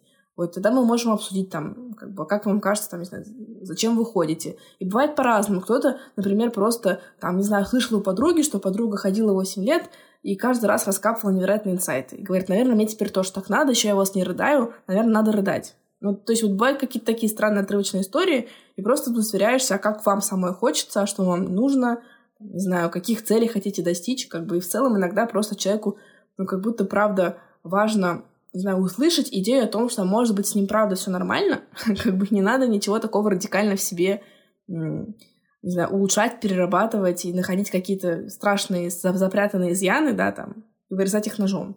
Вот. Ну. Блин, я ты вот сейчас про вот эту подругу сказала, и я прям вот один в один сюжет точно такой же знаю. И прям вот э, а, э, история про рыдать, и каждый раз получаю какие-то инсайды. Мне, мне в тот момент показалось, когда я слышал э, эту, эту историю, ну, конечно же, со всей там со всем уважением, что действительно mm-hmm. у человека могут быть проблемы, которых я просто не понимаю, и они мне не близки. А мне казалось, что это больше, знаешь, вот как люди, вот вы говорили недавно про тех, которые с, с самовредительством занимаются, себя режут не вдоль, а поперек. И да, вот да, это да, тоже, да. Э, это что-то то же самое. То есть это просто модно стало быть соучастником некой, в кавычках, субкультуры людей, которые вот за веянием идут. Ну, кстати, хорошая, интересная история, ну, да, насчет того, что конечно, субкультура людей, которые на терапии, которые проблемы имеют, но преодолевают. Чат ваши токсичные мужчины, я хочу вас поздравить всех. Ну, а, на самом деле, это правда такая сложная Блин, класс, тема. спасибо. И, ну вот, как вы сказали, сейчас прорезать поперек, тут мне точно как бы хочется, типа, включиться. Вот если кому-то эта тема интересна, есть такая женщина, Марша Линихан, она написала огромный труд «Диалектика буддийской терапии», где подробно рассказывает, что это такое, вот это парасоциальное поведение, self-harm, а, что это за люди, почему они так себя ведут. Ну и мне хочется все таки немножко как-то здесь про какое-то сострадание, то есть, а, ну, люди, которые наносят себе повреждения, там, не знаю, рассекают свою плоть, а, все-таки такие вещи люди не делают просто потому, что им, знаете, хочется внимания и сфоткаться в интернете. То есть все равно это обычно какая-то такая, не знаю, такой уровень внутреннего дискомфорта, который ну, разрешается таким образом. Ну, короче, в общем, э, это не бывает от хорошей жизни. Вот. Так, наверное, мне хочется сказать. Это действительно страшные вещи, конечно, а, да. ну, и подробнее, как бы, точно можно углубиться. И опять же, да, даже если кто-то там таким образом привлекает внимание, ну, как бы представьте себе, что должна быть за жизнь, что это твой единственный способ привлечь внимание, и в каком, вероятно, ты как бы неглекте проживаешь свою жизнь, что ты, ну, запоминаешь его как работающий и прибегаешь к нему снова и снова. Вот. Поэтому, короче, да, такая история. Слушай, чтобы переехать на следующий э, блок наш, э, я хотел закончить это, может быть, э, ну или там подойти к окончанию этого блока. А, Достоевский же у нас, То есть, господи. В- в- вопрос, вопрос был в том, что ну, мы поднимали просто вот некоторое время назад эту тему сейчас в разговоре о том, что ну, то есть появилась наконец, представление о том, что если у человека проблемы, то, наверное, скорее всего, у него действительно проблемы, он не просто он там тряпка, ему надо собраться, а у него какая-то вот беда. Я, я, я слушал э, курс лекций от э, биолога по фамилии Сапольский, наверное, его немало людей знает, mm-hmm. довольно попсовый уже теперь парень такой, ну вот из, из Стэнфорда. Короче говоря, он э, об этом как раз говорил, когда про клиническую депрессию разговаривал, э, рассказывал своим студентам. Так вот, я, собственно, к чему это все веду? К тому, что правомерно ли обвинять какого-то своего родственника, знакомого, друга, товарища, ну я уже сам знаю примерно ответ на вопрос, ну как вот, э, как это обрисовать по, по цивилизованию, не, не так токсично, э, как, как мы сейчас делали, что, допустим, если у меня каким-то образом так устроена биохимия мозга моего, что я, э, ну, не то, что я там резистентен совсем, но я практически, ну, практически не поддаюсь на такие, э, там, на такие провокации, не, не, в, в жизни никогда не пойду играть в азартные игры, угу. и правомерно ли мне с таким вот устройством хими- химическим моих там каких-то реакций в мозге э, делать замечание какому-то человеку, который, мне кажется, такой же, как я, но при этом вот почему-то он поддался, он сдался, расслабился, раскис, и дошло до того, что он дом про- проиграл. Это же просто тряпка, надо просто заставить его собраться. То есть, Вообще-то как, как у него был дом, как, как возможно, он помирить? заработал на дом, как уже респект. Ну, я не знаю, тут я думаю, что это какой-то, знаешь, такой больше философский вопрос, что, конечно, там многое, наверное, нас заложено. Там, правда, есть там что вот э, люди с тревожным расстройством, у них там какое-то э, другое распределение рецепторов боли даже. Ну, то есть они, правда, uh-huh. там чувствительнее ко всему, и, в общем, короче, ну, люди, короче, уходят в зависимости не от хорошей жизни. Ну, как правило, это не от того, что они все попробовали, им хочется еще новых ощущений. Ну, там есть обычно какие-то сложности разного рода.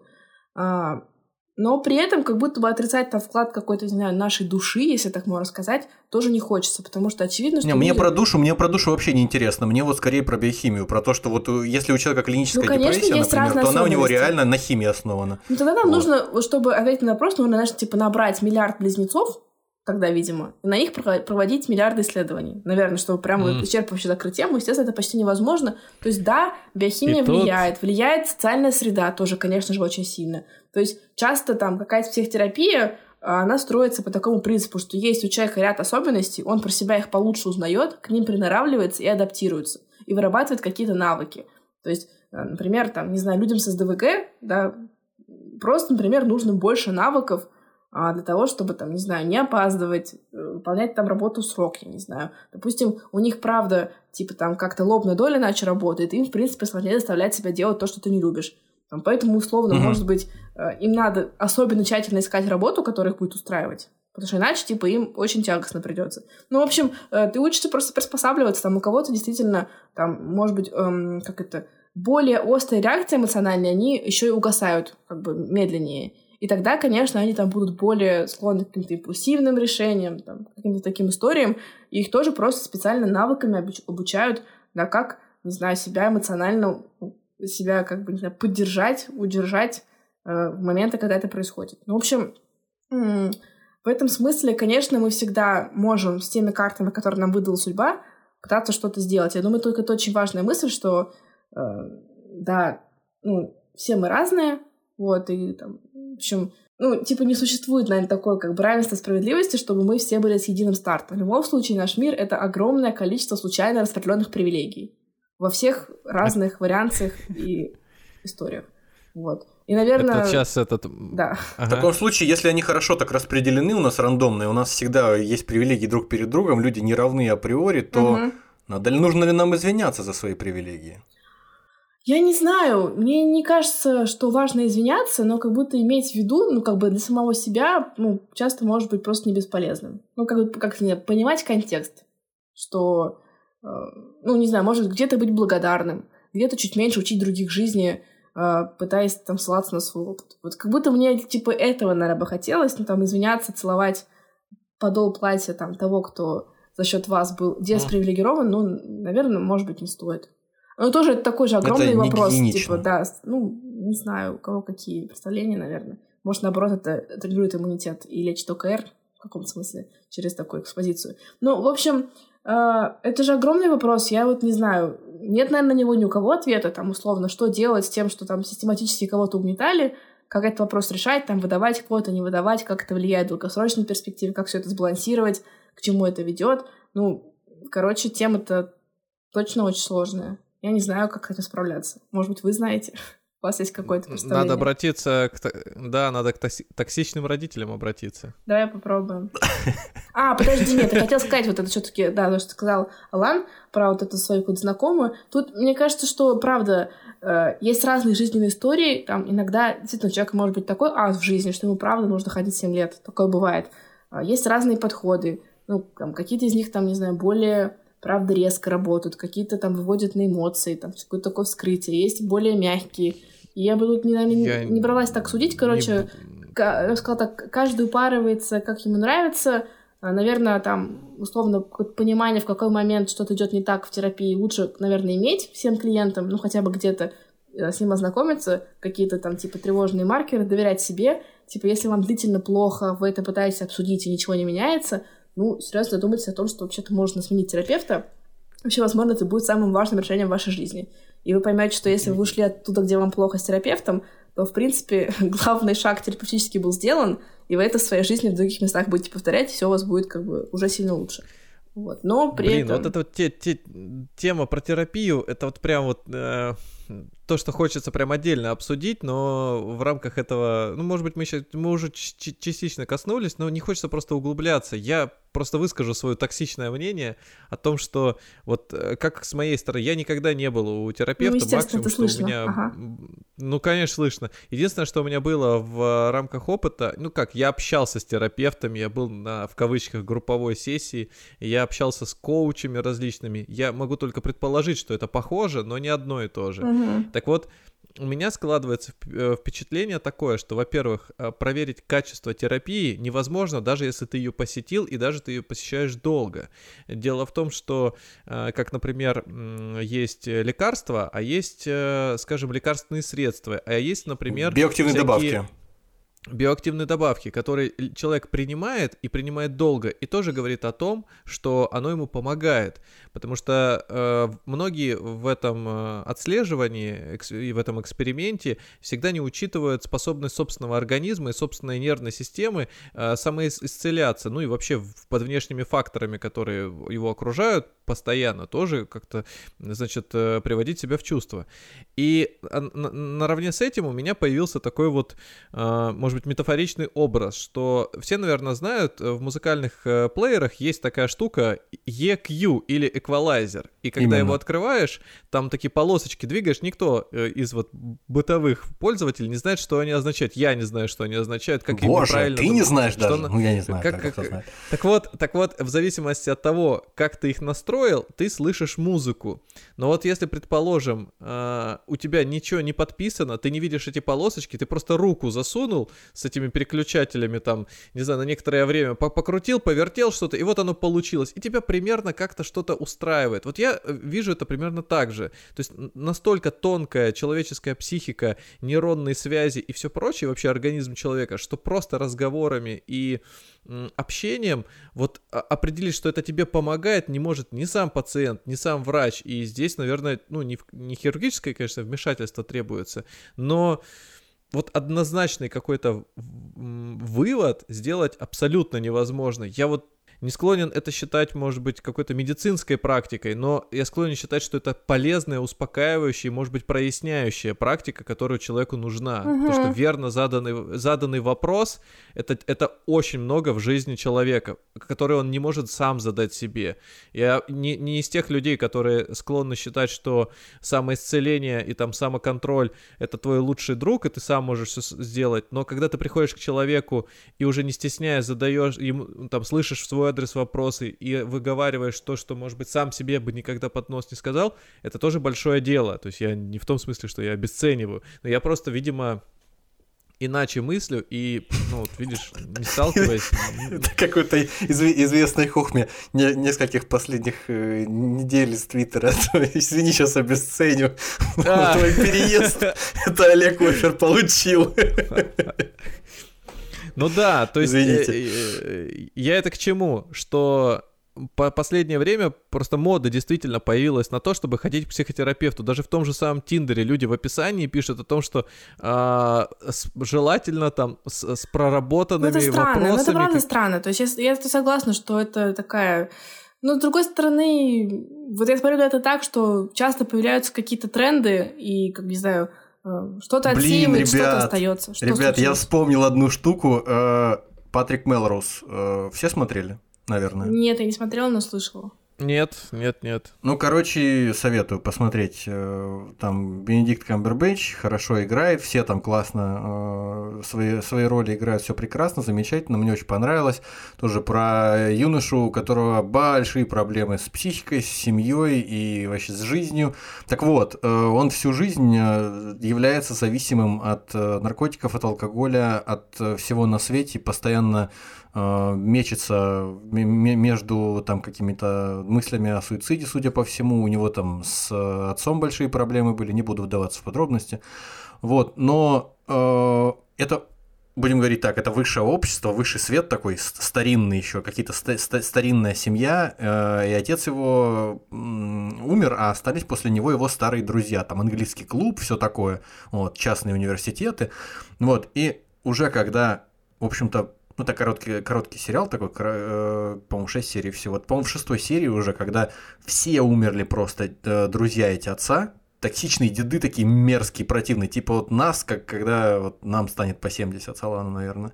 Вот. И один из них э, стоит на каком-то приеме вместе с э, главным героем, а главный герой уже вроде как исцелился от этих всех своих бед, все там себе рассказал, выяснил, у него там все камень с души свалился. И тут какая-то, я не помню, как там было, там какая-то девушка, э, современная молодая девушка, там что-то прокралась, как-то журналистка, что ли, прокралась на этот прием, и к этому старому деду подходит и задает ему вопрос, мол, а, что такое про проработку травм, там, а у вас там как проблемы есть какие-то там психические? Физические, может быть, психологические, которые нужно проработать. И дед, э, он произносит такую вообще каноничную тираду о том, что нет – у меня нет проблем, а вот у вас все у всех проблемы, у соплечья малолетнего, когда каждая беседа превращается в совокупность э, мерзких признаний, бесконечных обвинений, самокопаний, когда к концу каждого разговора э, целый какой-нибудь э, психологический справочник психологических терминов там по Фрейду оказывается опустошенным. В общем, он пытается высказаться, что, мол, я такой суровый и крутой самоконтролирующий контролирующий себя очень жестко человек и правильный, а вы все слабаки. И в конце его схватывает сердечный приступ, он умирает тут же на месте. Вот, я так к чему все? Это я к тому, чтобы э, стать на сторону нашей гости и, и ее ремесла. А у меня, кстати, что... ну я вообще в этом смысле как бы... Ну, спасибо, ладно, простите, да. Никита, мне кажется, это правильно. Мне кажется, это, мне кажется, это правильное увлечение. Э, правильное увлечение копаться в себе и разбираться в том, э, что за проблемы. Это как вот люди 60-летние живут до последнего там с каким-нибудь раком, а потом узнают, что это четвертая степень и умирают. А до этого они... Ну, я не пойду, потому что ну, найдут сейчас всякого у меня там. Не, не пойду, не буду копаться. Точно так же и тут, мне кажется кажется. Люди живут со всякими жуткими чертями в голове, а потом в конце могут и умереть, может быть, даже от этого. Извините.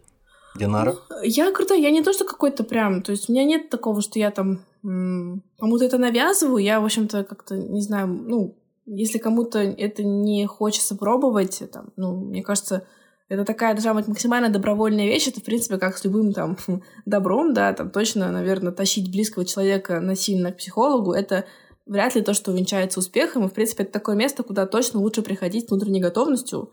А, ну, потому что, не знаю, изменения, в принципе, довольно стрессовая вещь. Если вы хотите, чтобы они с вами происходили, ну, это потребует от вас и сил, и какой-то, не знаю, адаптация к этим изменениям. Но поэтому э, мне кажется, что общая идея такая, что если вы чувствуете, что вы с жизнью сейчас не справляетесь, вам трудно, вы как бы что-то, что работало раньше, как будто перестало работать, а вот в этот момент, э, ну, здорово, что есть такая опция, вообще она приходит в голову, можно попытаться обратиться за помощью. Как бы, возможно, вам это поможет, э, не знаю, какие-то откроет новые перспективы и тоже куча разных подходов. Э, про это, наверное, можно mm. говорить миллион часов, но в целом я бы просто, наверное, про то, что хотя бы можно попробовать и поискать то, что вам подойдет. Но, в общем-то, да, если вас в жизни все устраивает, вы совсем справляетесь, у вас там, не знаю, все скомпенсировано, и вам супер, ну и как бы я за вас рада. Наверное, тогда не надо там идти специально, прицельно э, что-то выискивать и там, не знаю. Но с другой стороны, у людей, правда, бывают очень разные запросы. Люди приходят с разными вещами, и, наверное, короче, если вам интересно попробовать, вы всегда можете прийти для себя это оценить. Вот. Ну, как бы как-то продавать это, вот как, знаете, с вертолета листовками по всему городу, ну, я не думаю, что это всем нужно. Вот. Но а, Понятно, что у меня, конечно, такая среда, то есть это и, ну, скажем, люди, которые близки к терапии. Как вообще я в это пришла? А, я сама там, в каком-то, может быть, на четвертом курсе как-то случайно, в общем, обратилась к одной девушке, и у меня реально изменилось качество жизни. То есть а, на самом деле это, конечно, ну, там, может, сложно замерить датчиками, но, как правило, люди довольно эм, субъективно четко ощущают, что у них меняется качество жизни. И это настолько колоссальная штука, что как бы ну, это здорово, и потом поэтому люди начинают это продавать своим близким насильственно, везде про это рассказывать. Вот. Я, например, поэтому пошла туда, потому что со мной это сработало, мне стало это интересно, и мне как бы захотелось это, ну, не знаю, приумножать. Вот. И, в общем-то, э, много разного наблюдаю, что действительно это ну, часто помогает людям там, от каких-то там вещей типа из серии, э, не знаю, убрать панические атаки, которые, естественно, ухудшают качество жизни, да, каких-то, может быть, более, там, не знаю, размазанных в пространстве, там, не знаю, по типу найти призвание, но по факту это же тоже, ну, не знаю, ты работаешь где-то, где тебе веселее, прикольнее, тебе в этом интересно развиваться, ты чувствуешь, там, не знаю, себя э, кем-то, кому в это интереснее вкладывать силы, скорее всего, поэтому получаешь больше, типа, результат, и это прикольно, типа, ну, почему нет? Ну, короче, в общем, не знаю. Я пыталась как-то ну, показать альтернативную точку зрения, вот, если мы были на кухне, я, возможно, начала просто драться с, с Аланом. Как бы такой вариант тоже возможен mm. в какой-то момент, потому что меня бы выбесили такие аргументы. Но на самом деле, я думаю, что ну, люди могут думать по-разному там. И, скорее всего, мы можем менять свою точку зрения. А, а почему ты начала драться? У тебя ну, достаточно, наверное, аргументов, чтобы не ну, поднимать зачем? руку на... Ну, понимаешь, в чем дело? Вот иногда, вот понимаешь, в чем дело? В таких беседах ты как бы чувствуешь, что человек уже для себя разобрался, он уже знает ответ. Ему твои аргументы как бы неинтересны. Он просто мысленно уже... Не-не-не-не-не, нет. Просто плохо-плохо знаешь моего собеседника и соведущего, ну, ладно, поэтому смотрите, нет, нет. Смотрите, я... какой э, чувствительный у нас Никита. Он и меня защитил, и Алана защитил. То есть он просто фасилитатор. Ну, это опять же, это опять же у тебя ошибка, ты плохо знаешь меня. Это, кстати, ловушка. Это вот, э, знаешь... Это в нашей компании. В нашей компании. Понятно, понятно. Э, это хороший плохой Многие коп. попадались. Хороший плохой Но коп. это, это, это хороший плохой коп, каждый из которых социопат. Не, не, не, они не социопаты, они просто оба плохие копы. Некоторые из них еще и плохие, некоторые из них еще и плохие актеры, кроме того. Просто, просто в ну, какой-то момент ты думаешь, что этот, этот коп все-таки, наверное, хороший. Ну, на фоне того. Нет, блин, может быть, тот все-таки хороший. Доверюсь ему. Да. Ну, короче, да. Ну, потому что, знаете, иногда просто вот, когда в каких-то ситуациях ты оказываешься, где люди, типа, разделяют как будто бы не твою точку зрения, да, ты просто думаешь, у меня так мало, типа, вообще в жизни, у меня так мало времени в жизни, что сейчас садиться и там кому-то по кругу, там, условно, какие-то тезисы пытаться, не знаю, преподнести, вот, как будто думаешь, да, может, и не надо. Вот. Лучше, не, лучше ну, сразу слушай, подраться. Я... Я, я, нет, твое, твое ремесло я сам могу защитить. Просто я же не могу э, в качестве вот, э, как сказать, в, в рамках нашего диалога э, одну, одну точку ну, зрения ну, конечно, озвучить. Нет. Это неинтересно. Конечно, будет. нужен конфликт. А, ну, конечно, нужен, нужен конфликт. Давай, давай, где твой нож? Ну, опять, опять же, где, где нам искать конфликт? Э, в, в софистике, да, в этой. Вот просто да. все, всем наверняка известно, что это такое. В античной Греции, вообще в античной культуре у людей было ремесло такое, тоже вот сомнительное ремесло. Они за деньги приходили там в суд, например, или там на каких-нибудь публичных прениях выступали и что-нибудь точку зрения поддерживали. А потом могли тут же спокойно развернуться в обратную сторону и начать ее опровергать, эту точку зрения, ну, кстати, в той же весело. степени убедительности. Это интересное упражнение для ума на мой взгляд. Ну и в конечно, целом... Конечно, конечно. Мне в этом плане очень нравится э, фильм Курасавы Расемон, наверное, вы его знаете. Мне почему-то... Да, да, да, да, да, да. Вот, мне кажется, это великолепный, точек да. зрения на один это же. Просто великолепный ответ на вопрос на тему, что есть истина и как ее найти. Это Можно правда. даже не пытаться. Это правда. Но мы попытаемся все-таки. Я думаю, на это как раз э, оптимистичной ноте мы переедем на последний блок наш. Давайте попробуем, да, да. Токсичные подкастеры или родители? Ну, так, пока, пока только подкастеры. А также их родители. Ну, э, здесь я могу сказать так, э, с чего начать, и, может быть, если вам эта тема э, не знакома совсем, и вы не, не представляете, кто такие токсичные родители, вообще, как, каково это жить в сложных, в сложном семейном климате, то, то может, даже слушать есть, не стоит. То есть фильм и есть книга, причем книга, говорят, еще жестче, чем книгу. фильм. Называется скорее всего. Э, похороните, похороните меня за плинтусом. Я читала книгу, и я не смотрела фильм, но я, наоборот, слышала, что книга гораздо теплее, и вот я как раз тоже про нее думала перед подкастом.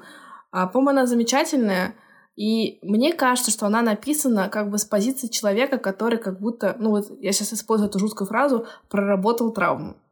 И она как будто может такую подарить какую-то устойчивость, там прям, ну, как бы так сюжетная арка выстроена, что как будто в конце вы чувствуете это облегчение от того, что кажется, ну, как бы был получен, эм, как сказать, какой-то, я не знаю, альтернативный опыт. Вот. Часто... Я не знаю, как в книжке, но в кино, по-моему, старуха в конце умирает. А, по-моему, это тоже происходит в, в книге, но, по-моему, это как бы, ну, это совсем не самое важное в истории. Вот. Просто еще как раз, вы знаете, что э, прикольно в терапии, ну, что в терапии вы как раз можете в таком специальном месте, безопасном, а, получить какой-то альтернативный опыт. Потому что часто в вашей жизни там вы получили один опыт, и вы проживаете с мыслью, что только так может быть, иначе вообще не бывает, нет смысла претендовать, нет смысла там, не знаю, искать, пытаться, и вообще с вами это невозможно. И, ну, по-хорошему терапевт вам может дать, ну, другой опыт, там, не знаю, опыт того, что там вы можете быть принимаемы, вы можете получать ответ, что с вами все нормально, там, не знаю, вы можете злиться, и это законно. Вы можете там ну... отказываться. Ну, короче, вот эта вся история. Мне кажется, в книжке этот момент как будто красиво присутствует. Но, простите, я опять куда-то вас увела. Короче, книжка реально очень классная. Она мне очень понравилась. Она как-то каким-то юмором даже. Ну, как по мне, если человек находится, в первую очередь, ребенок, да, а, потому что под токсичными родителями можем подразумевать и семью, где родители и дети уже взрослые, уже, может быть, До даже, смерти могут друг другу нервы а, трепать и убивать друг да, друга да, морально, да, конечно. В, в этом смысле, конечно, можно там разные отсылки делать, но насколько я себе представляю, э, выход, конечно же, есть. Выход — это, мне первое, что кажется, это уйти из э, вот этой вот ауры, которая в тебя затягивает. Во-первых, она тебя затягивает тем, что у вас есть родственные узы, если ты живешь, например, в обществе, которое э, скрепляет и как бы обязывает тебя быть непосредственно угу. там дочерью, сыном, внуком, и вот прям... Со всеми приличествующими, со всем набором, да, вот порядочных да, да, да. Э, действий. Уважать правильных. старшего, даже если старший тебя бьет, значит, ты должен угу. вот э, как это, только спасибо ему говорить. А с другой стороны, вот, ну, то есть и выход это уйти. А с другой стороны, вот я сейчас, ну, как бы у меня нет своих детей, но я мыслю так, вот предположим, что есть ребенок, и э, он, ну, по статистике, не каждый ребенок умный. И не каждый ребенок будет очень умным. Ну, как и не каждый и... взрослый, конечно. Естественно. И можно предположить, что ребенок не понимает, элемент, как, как мне кажется, элементарных вещей, да? Ну, то есть и моя, э, мой, мой, моя Надо мысль бить. до него не доходит. И тогда, да, что нужно делать? Нужно бить, бить конечно. А, а я, может быть, не способен. А я вот, а я понимаю, что та идея, та мысль, которую я пытаюсь донести, она благая. Вот для вот, этого в семье я... и нужны двое родителей, Алан. А какого, а, а, ну да, какого Родитель номер один, родитель номер два. Да. Ну, Нет, я То есть я правильно понимаю, что хочешь сказать, что типа недостаточно умные дети провоцируют родителей их бить? Если это... Нет, я к тому, что э, недостаточно умные дети не поймут э, слова ну... но недостаточно умные дети просто подкалывают. Но поймут удары. Да, да, да, да. Они поймут удары, то есть ре- реально... Не, ну подожди, а организм как работает? Если организм испытывает реально какую-то, ну там, дискомфорт, ну, то он мы, перестает... конечно, дорогу ступаем, да, давай. Ну, у нас опасная дорога начата вот два часа назад, поэтому успокойся. Да. И получай удовольствие я сейчас ни в коем случае не оправдываю насилие, я высказываю некую альтернативную точку зрения, которая может являться, э, может быть, в каком-то смысле мыслью той стороны, которая является токсичной, или тем более, которая помимо токсичности еще и руки распускает. Э, ребенок, может быть, себе вредит, неправильно питается, ломает себе осанку, ломает, э, я не знаю, судьбу там, себе ломает, химию, э, ну жизнь себе ломает, элементарно портит здоровье, вот просто конкретно курит, я не знаю, там ширяется, может быть, ну, ну или по крайней слушай, мере склоняется к этому. Прям что-то как-то, ну типа, я, ну это в общем не знаю, мне кажется, что все вот эти какие-то агрессивные меры, а, там, с запугиванием, это же известный факт, что это там приводит к тому, что не знаю, что-то меньше делают при вас, но не перестают делать это в целом. А если ваша задача как бы якобы в рамках безопасности и благого дела какие-то нежелательные вещи прервать, то просто вызвать страх, ну как бы это, кажется, не будет продуктивным. И вообще всякие вот эти жесткие системы контроля запретов, наверное, все помнят там из детства из сверстников, из, ну как бы опыта сверстников, там часто в, ну, в системах, где очень много запретов контроля, потом вообще какой-нибудь дикий звездец случался. То есть, ну, как бы не знаю, мне кажется, это Ну общем... да, да, да, да, да. В какой-нибудь Появлялись... консервативной э, религиозной семье, допустим, да. кто-нибудь воспитывался, а потом сорвался с цепи. Я к чему это хотел вот тоже еще подвести? К тому, что ну вот когда ты, Алан, говорил, что вот некоторые дети не очень умные и не могут... Тогда у них, ну... наоборот, особые потребности. То есть как будто это ну, звучит так, что давайте тогда, типа, в каких-то интернатах а, детей с особенностями развития, ну, то есть с ними, ну, к сожалению, так и происходит нередко, но это точно не мотивация обращаться с ними как бы жестоко. Родители Плюс... ультраконсервативных взглядов со мной сейчас, наверное, не согласятся. Они, первый их аргумент будет, скорее всего, предполагаю, сначала сам роди, потом указывай. А, вот. А, так вот, конечно, блин, такой тоже подкаст, да, типа три бездетных человека. А да, да, да, да, да. Естественно, скорее, скорее всего, еще и родину не любят. Эти child free, само собой. Э, э, в общем, в общем, одним словом, да, все, нас посадят, ребят. Спасибо. Спасибо всем. До свидания. Короче говоря, э, консервативные родители, наверное, сейчас не согласятся, наверное, будут шипеть, как это масло на сковородке на раскаленной, от того, что я скажу, от того, что очень они не любят, по крайней мере в чатах в каких-нибудь, вот э, совершенно случайный повод там, совершенно случайный комментарий, к совершенно случайному посту в какой-нибудь соцсети или мессенджере, и залетают какие-нибудь люди и начинают совершенно кровожадные какие-то вещи говорить, что, мол, да как вы можете, как так, эти дети, что они себе там позволяют?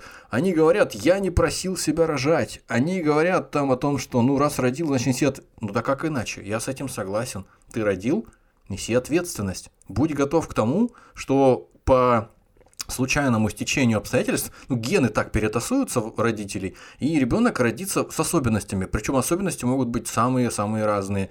И тебе этот пардон за пошлость, крест нести а, никому и больше. Ребенок не может выбрать, родиться или не родиться. И, возможно, я вот глубоко сейчас ошибаюсь. Возможно, я вот прям в какую-то проторенную дорожку каких-то вот э, либеральных таких размышлений, э, стереотипных ныряю. Но я вот сейчас на данном этапе своей жизни глубоко в этом убежден, что да, действительно, надо, надо терпимо относиться или вообще детей не заводить.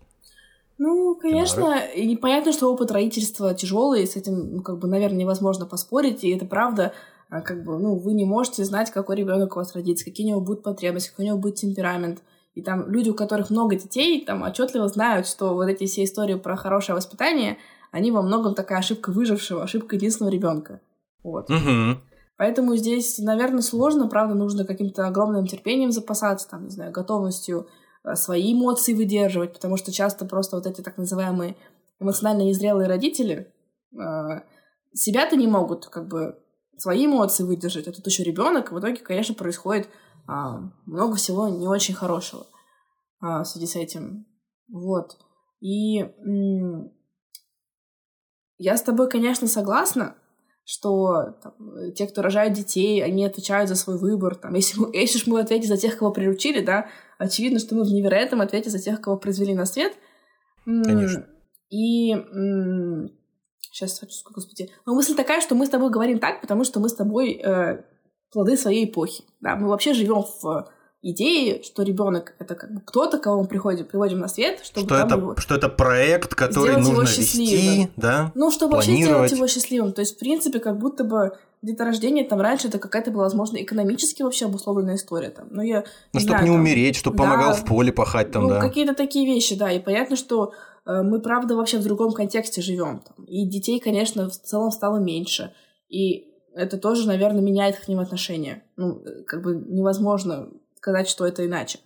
И смертность детская, конечно же, совсем другая, и она имеет все-таки другую, ну, наверное, вообще как бы отпечаток на жизни семей. Понятно, что это всегда, конечно, было трагедией и горем, да, но кажется, что раньше как бы, ну, э, в общем, смертность была крайне высока.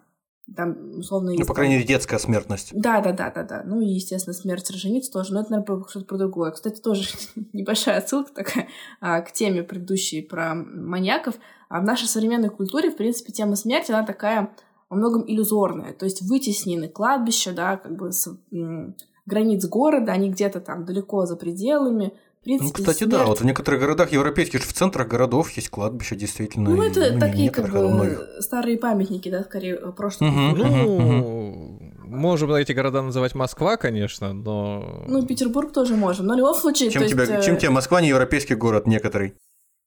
Ну... А, да нет, я наоборот, наоборот, и город, и, и европейский, все на свете. Ну да, то есть смерть, она вытесняется в больнице, да, то есть, не знаю, мы не ходим там на похороны соседей, ну, условно, мысль в том, что, в принципе, смерть от нашей жизни максимально отгорожена стерильной какой-то пленочкой, а какая-то потребность, видимо, про эти темы говорить, думать, прикасаться людей есть. И это, да, как бы тоже из идей, почему люди так тянутся ко всем этим, не знаю, true crime подкастам, историям про убийства, про маньяков. То есть это какой-то такой островочек, где с этим можно попробовать а, состыковаться. Вот.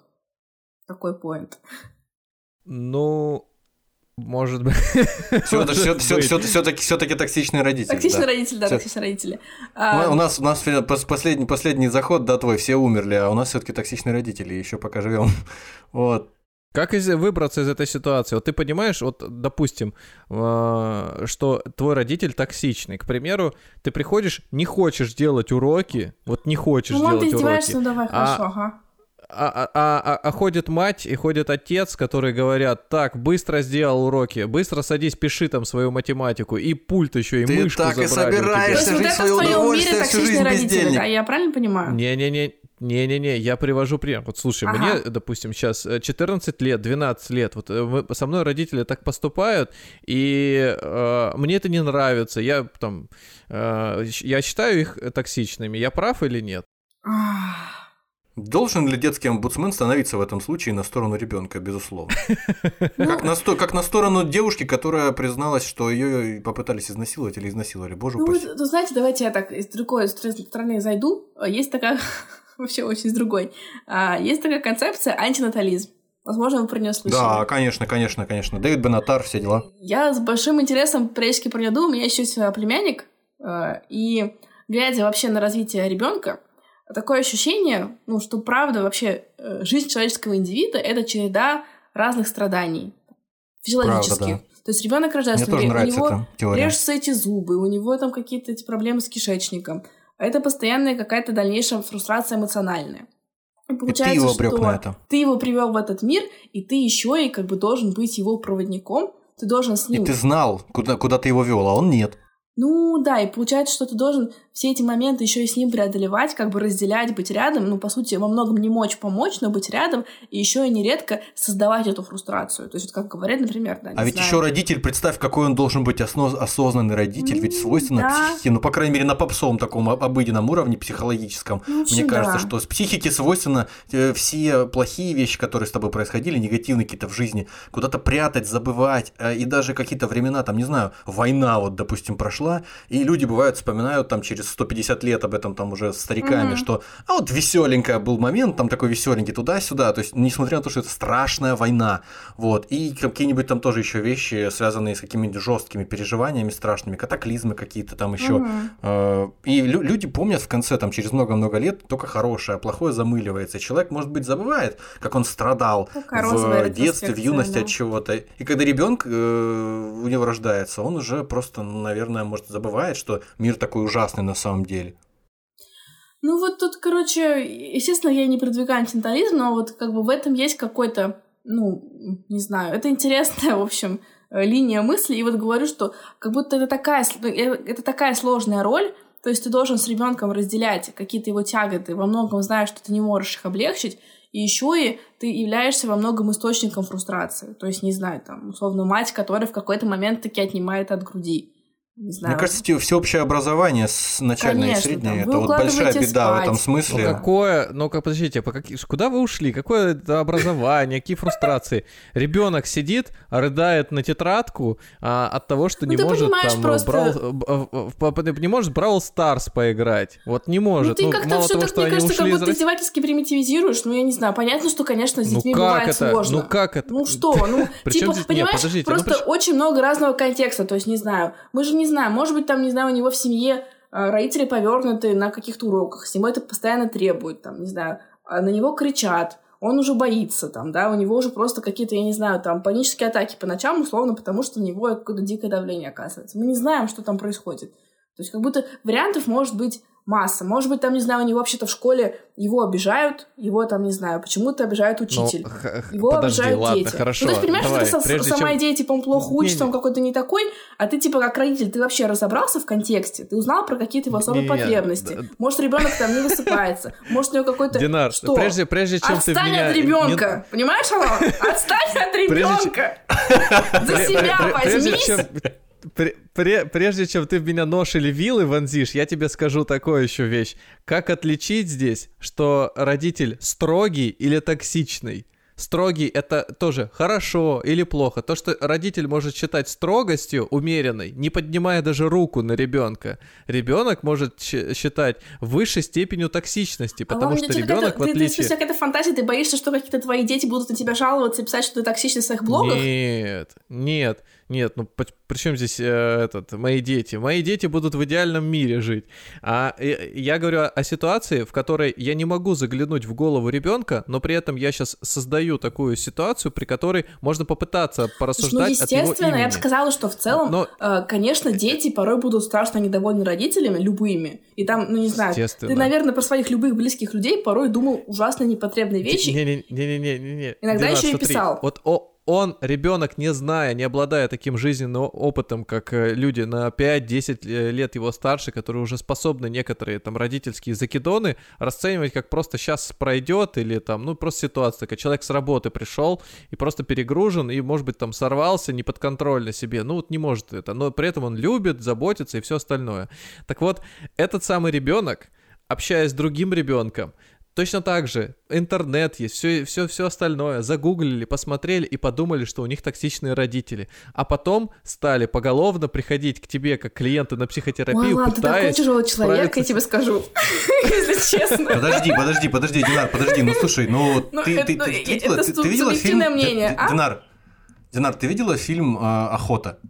Э, я, ну, я понимаю, я слышала, о чем речь, но как будто тут какой-то, эм, не знаю, какой-то, что ли, личный кейс, но просто немножко непонятно, почему так выкручено в эту сторону. Ну, окей. Нет, Нет смотри, случае. смотри, смотри. Я... Вот педагог дошкольного образования э, воспитывает деток в детском саду. Потом какая-то девочка трехлетняя, там, допустим, ее э, психолог в детском саду угу. раскручивает на то, что она признается в том, что якобы педагог показывал девочке свой. О, господи, Извините. ребят, ну, вот. ну, сейчас мы и, тут с вами просто девочка, будем 40 часов Девочка говорит «да», девочка говорит «да», и действительно Фильм я было. слышала про фильм. Но понимаешь, в чем дело? Это, это все очень сложная тема. Конечно, а, там дети это вообще такие существа, которые могут говорить радостно в садике, меня дома побили просто потому, что они, типа, не знаю, тестируют реакцию, новые прикольные слова. То есть это, это правда. Но это такая, короче, сложная тема, и, к сожалению, количество... Ну, так, сейчас попробую как женщина эмоциональные аргументы. Можно? Да. Можно, пожалуйста? Ну, типа, количество клиентов, которые а, сталкиваются с сексуальным насилием, их а, пытаются этим делиться, особенно когда это члены семьи, и там какая-нибудь условная мама просто делает вид, что не поверила, не поняла, не услышала, это такой ад и кошмар, что... Э, да, это страшно. Э, и там, ну, разные мотивации, там, вытеснение того, что неприемлемо, там, не знаю, может быть, там, нежелание терять партнера. Ну, короче, это все, короче, ужасно и катастрофично в целом. Но э, мысль в том, что, я не знаю, там, как можно выбрать из двух этих зол, э, и понятно, что хочется там правосудия и так далее, но в целом, типа, если ходит там разговор о том, что взрослый человек что-то делает по отношению к ребенку, ну, как минимум их разделить там и что-то выяснять, но мне кажется, более здоровой идеей, чем говорить, ой, детки вещи что-то там фантазируют, начитаются своих психологов в интернете, а потом ходят недовольны. Вот, поэтому, не знаю, как обычно, сложно как-то придумать какие-то идеальные границы, но вообще, э, Алан, конечно, провокатор. Я считаю, что ты провокатор. Ни в коем случае. Ну, кто-то я... должен быть провокатором, а то я тут э, на хлеб всех намазываю. Не, ну смотри, вот э, я просто мыслю еще с э, позиции ребенка, который, возможно, у него там единички и нолики, либо да, либо нет. Там холодное, горячее, плохое, хорошее. Ну, типа, ничего не случится вот... от того, что он подумает про своих родителей, что они там какие-то токсичные. Типа, ну, это, ну, типа, говорю, мы думаем там какие-то вещи про своих близких разные постоянно. Ну, если... О! Да. Давай. Все, я, я понял. А, самое сложное в этой ситуации это то, что э, слово токсик вообще, насколько я знаю, и, возможно, это неправильно, но у меня такая, по крайней мере, утвердилась мысль, что пришло к нам из мира э, скорее компьютерных игр. Mm-hmm. К нам, я имею в виду в Россию.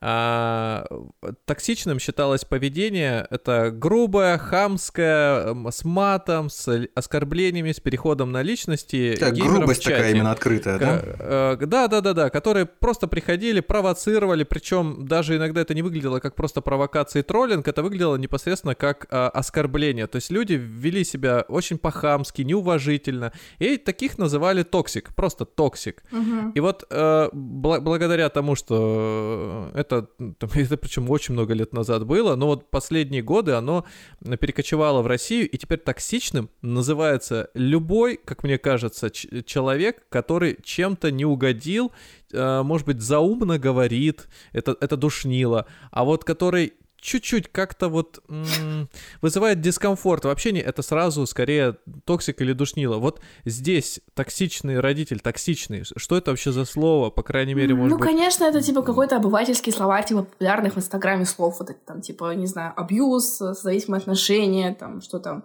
да. токсик. Э, ну, понятно, что мы можем сказать... Шеймер. Ну да, то есть это все какая-то типа часть поп-культуры там и, э, не знаю, часто просто какие-то психологические явления и придумывают какие-то занимательные, какие-то красивые описательные истории и про них рассказывают в интернете. Но в этом я какой-то проблемы не вижу, то есть люди как-то что-то в этом для себя находят, измеряют, если им сильно отвлекается, идут в этом разбираться дальше. Ну, типа, почему бы и нет? То есть, да, токсичный — это, наверное, такой некий утрированный художественный образ, но э, я бы, наверное, свела это, если мы сейчас говорим не про родителей в целом, ну, э, правда, бывают такие отношения, в которых вы себя планомерно, постоянно плохо чувствуете. И как будто бы в целом прикольно для себя это позамечать. Ну, то есть, не знаю, вот так сейчас просто для слушателей. Представлю, что Алана нет, и моя нервная система спокойна. А, да, что, ну, типа, если вам, ну, после общения с кем-то вы постоянно чувствуете себя хуже, чем до, не знаю, менее красивыми, менее успешными, вам ну, меньше верите в свои планы, идеи, в свои способности, и как будто внутри немножко скукоживаетесь, то, ну, вероятно, для вас этот человек там, да, ну, скорее токсичен. И, ну, условно, наверное, стоит задуматься о том, правда ли это общение там, как бы, ну, не знаю, помогает вам жить свою лучшую жизнь. Вот я бы такое, наверное, подобрала определение. Вот причем вполне возможно, что это взаимная история, и вы для него тоже. И причем, и причем, возможно, совсем не обязательно в этом смысле, наверное, это сильно продумывать. Вот почему так дискомфортно тебе? Если тебе есть возможность избежать общения с человеком, да, с таким, то лучше, может быть, избежать, а потом уже в спокойном наверное, месте обдумать. Быть, да, да. То есть, ну, это, короче, такой момент, довольно часто это сложно. Еще видишь, какая... Быть, видишь, мы, мы, мы же понимаем прекрасно все, что многие, очень многие люди, э, к сожалению, причем и близкие очень люди, и причем разных поколений, и старшего, и среднего, и младшего, и наши ровесники, и там гораздо старше, гораздо младше зачастую люди не готовы идти на разговоры и э, искренне с самими собой вот э, говорить о каких-то вещах, э, о которых раньше не говорили. Вот просто не готовы и все. То есть воспринимать человека как равного себе собеседника. Угу. Вот, допустим, у меня, у меня есть такие родственники, не, не, не самые близкие во всех смыслах. И Просто я, я свидетелем этого становился ну, годами просто, если не десятилетиями. Потому что ты ощущаешь себя постоянно э, маленьким-маленьким ребенком. Ну, то есть не то, что ощущаешь, а тебе пытаются навязать это ощущение от того, что ты маленький, несмышленый дурачок, который, в принципе, не то, что еще пока не набрался ума, а никогда его не наберется. Уже просто, ну никогда. И не угу. потому, что глупый, а потому, что, ну, по факту, есть величины, которые не то, что превзойти, а даже приблизиться к ним невозможно. Можно там как-то, как это математики говорят, по асимптоте, угу. короче, просто рядом подойти, э, устремиться к этой бесконечности, э, но не дойдешь никогда. До нее точно так же и вот в этом случае, о котором я сейчас говорю. Так вот, Здесь действительно, мне кажется, лучше удирать и, и не общаться просто. Ну и вот чисто попробуйте ответить а, Алану на его вопрос, как бы, каких родителей можно назвать токсичными, немножко как бы с другой терминологией. А, в общем, можем представить, да, что есть такое понятие, как потребности. Существуют некие эмоциональные потребности, которые есть у всех. Там они делятся на какие-нибудь там, пять групп. А среди них какие-то такие совсем базовые, типа там безопасность, какая-то вообще предсказуемость жизни, там, не знаю, какая-то, в общем, вот это чувство, что кому-то вообще важны ваши эмоции, их замечают, что вы можете что-то просить, получать это. Ну, в общем, там есть такой, короче, разный кластер потребностей, и вот есть какой-то родитель. Две штуки, которые их пытаются реализовать. Естественно, в каком-то в идеальном виде это сделать невозможно. То есть, конечно, у любого ребенка будут вещи, где ему чего-то там не хватило, в силу разных причин, да. Во-первых, ну, как бы все разные, дети все разные, потребности у всех разные. Ну, как бы они все равно как-то будут видоизменяться. Опять же, бывают угу. причины, которые от нас не зависят. Там, не знаю, родители могут заболеть. Может быть, какой-то член семьи, который нуждается в уходе. Ну, не знаю. Э, все, что угодно может случаться. Родители могут быть на работе очень много времени, потому что это там вопрос выживания семьи. Там, у, угу. у матери может быть депрессия, тогда она в этот момент, ну, естественно, не будет давать возможность да, ребенку чувствовать себя настолько эмоционально принимаем и так далее. Вот, то есть мы сразу исходим из того, что это некая там идеальная модель, но вот эти как бы недостатки могут ну, быть более значительными, менее значительными, они, скорее всего, будут влиять на наш дальнейший опыт по жизни а, каким-то mm-hmm. там образом.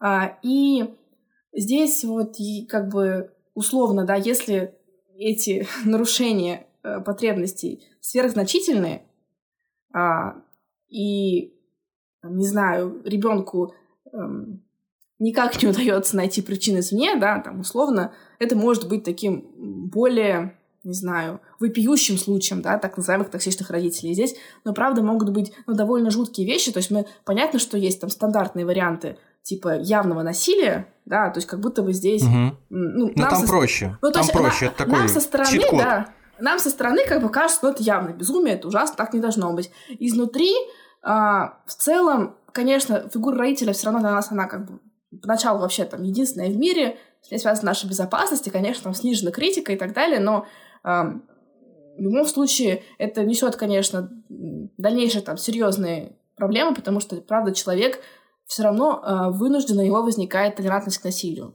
То есть мы ничего с этим не можем сделать, человек в нем пребывает, и в дальнейшем ему сама идея, что там, может быть, так не должно быть, может быть, я вообще могу протестовать, может быть, у меня есть шанс сделать иначе, как бы, да, в любом случае будет как бы меньше выражено, ему будет сложнее там, какие-то отношения выстраивать и так далее. Э, это первый пласт.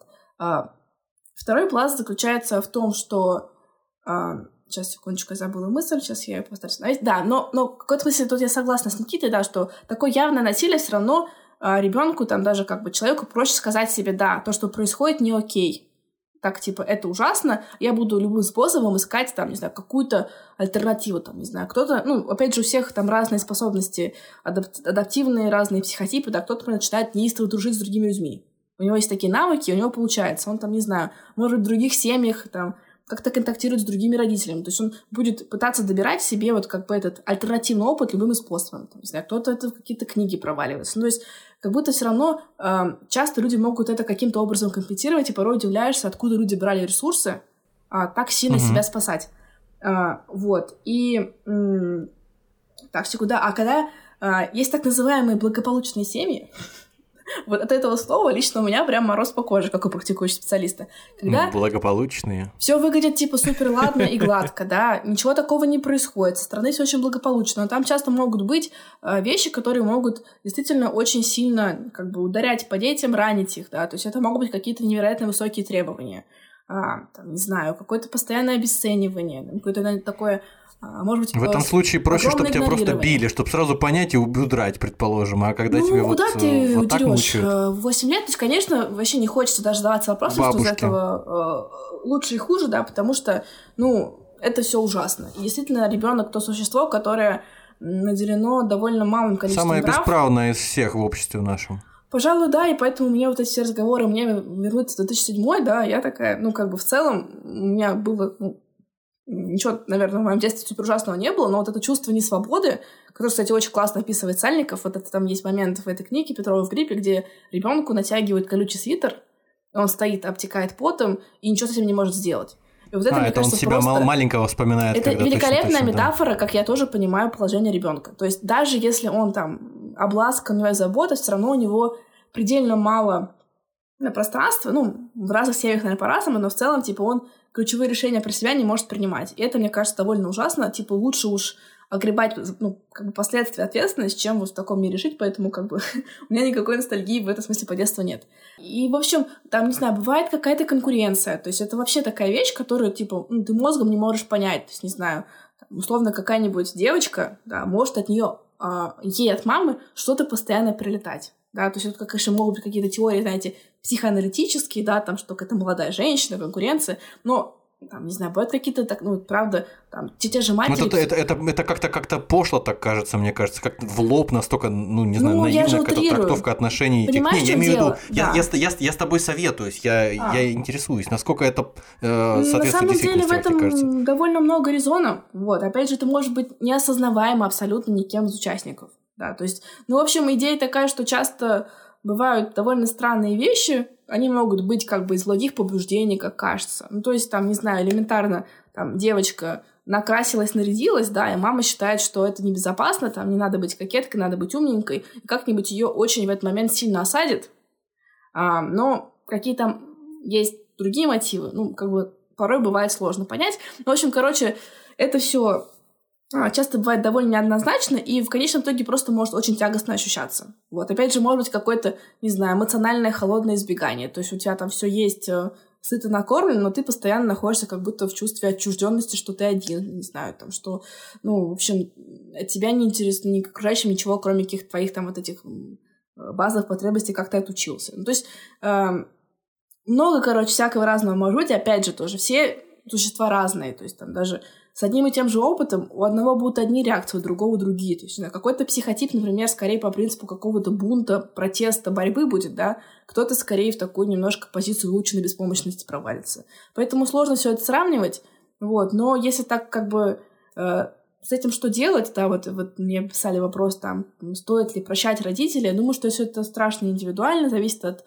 огромного количества случаев, и вот надо, наверное, сходить из как бы потребности интереса клиента, и, знаете, такой какой-то утилитарности, да, то есть, условно, с чем вам в итоге на сегодня будет проще жить, как бы действовать и вообще, ну, не знаю, двигаться в сторону той жизни, которой вам хочется жить.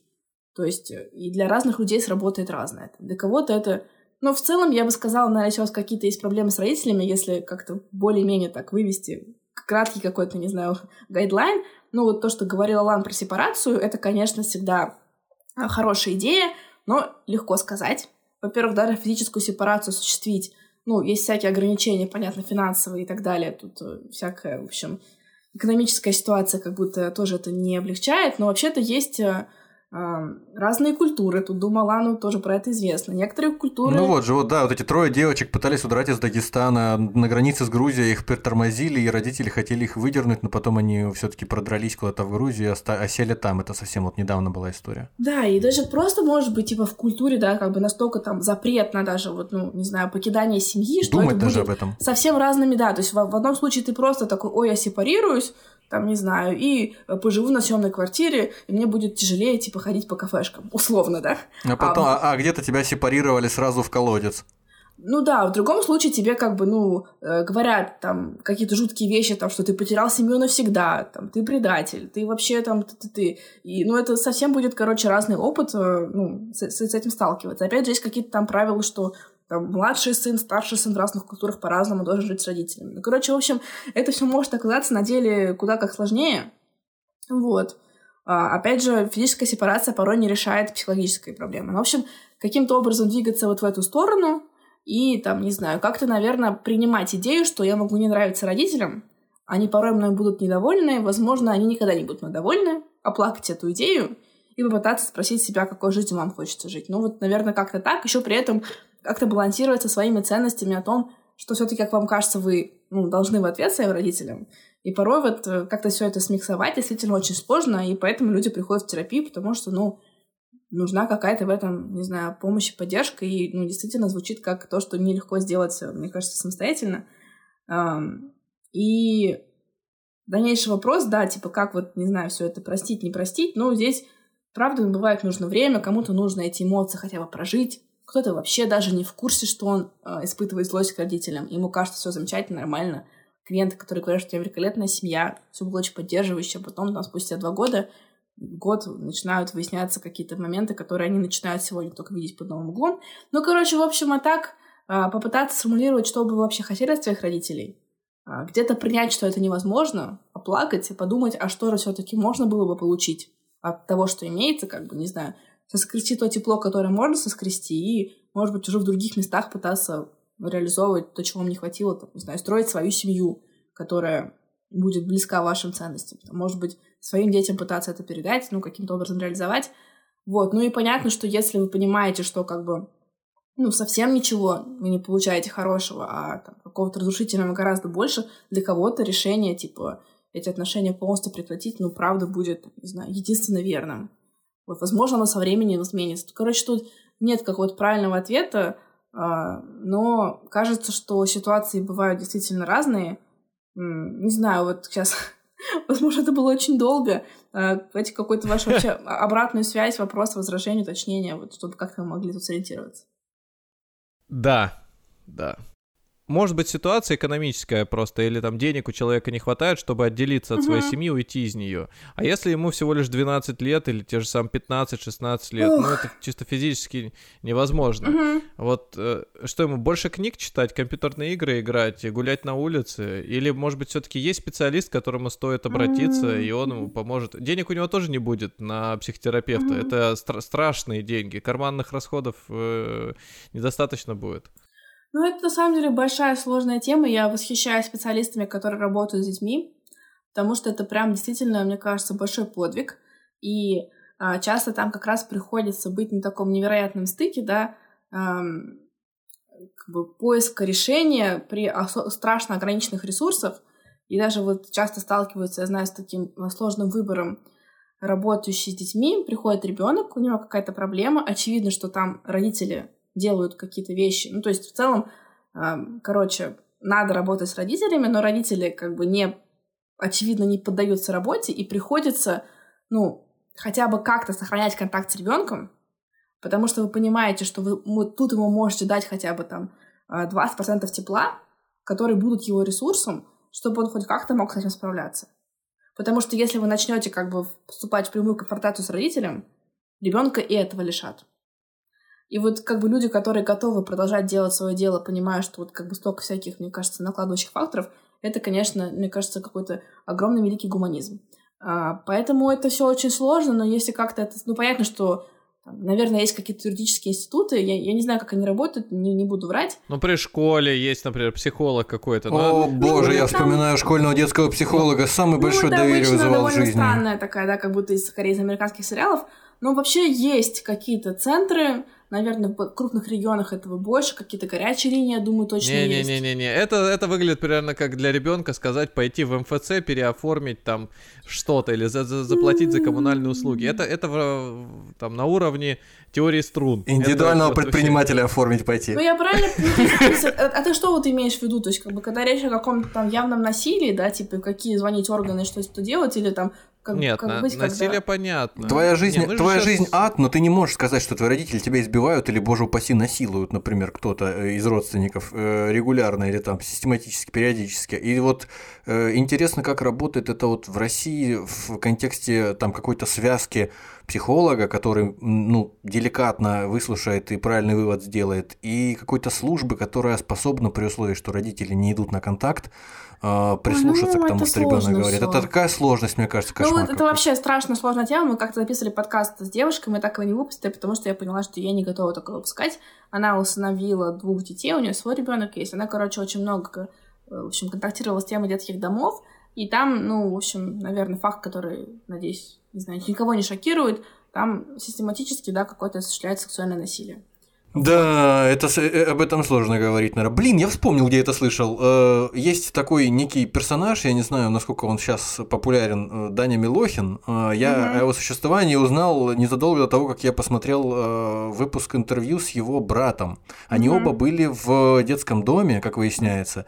И в отличие от брата, который пошел сразу куда-то там в тиктокеры или в ютуберы, а этот брат второй пошел куда-то в футбол играть. Угу. И, судя по всему, у него такая тоже высокая толерантность какая-то вот к э, насилию всевозможному, психологическому, физическому, что он так легко и со смехом об этом рассказывает, даже глазом не моргая, о том, что там, по-моему, я вот сейчас боюсь наврать. Ну, там я не говорю про изнасилование, я говорю про то, что м- с, попу- с попустительства, да, да. с попустительства, с попустительства начальство, администрации, старшие э, отбирали там какие-то вещи ценные у младших, э, лишали их возможности там что-то спать, лишали их еды, лишали их возможности сходить в туалет. Ну, в общем, это такие вещи, которые... Ну, я думаю, это прям... просто совсем такие, знаешь, вершины айсберга. Ну, в общем, короче, э, как бы тоже такой вопрос, там, отбирать ребенка в случае того, что семья неблагополучна, всегда ли, типа, это единственное какое-то наилучшее решение. Тут, я думаю, просто, честно говоря, дай бог никогда с таким не сталкиваться, там, типа, чтобы вашими руками это решение не совершалось. В общем, короче, тема сложная, если хоть как-то ее свести, ну, попытаться хоть какую-то из этого вынести, да, но в любом случае, если у ребенка в семье все довольно сложно, да, а, то, ну, максимальный поиск ресурсов.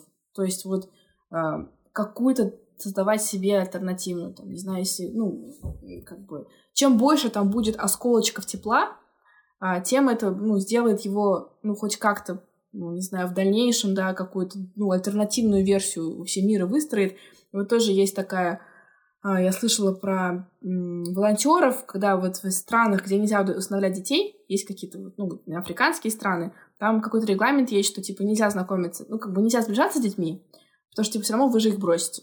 И это типа для них травма. Mm. Вот есть как бы да такое альтернативное, что типа надо сближаться, потому что а это все равно лучше. То есть даже как бы осколки тепла, которые превра... ну, как бы прервались, это менее травматично, чем вообще как бы отсутствие чего бы то ни было.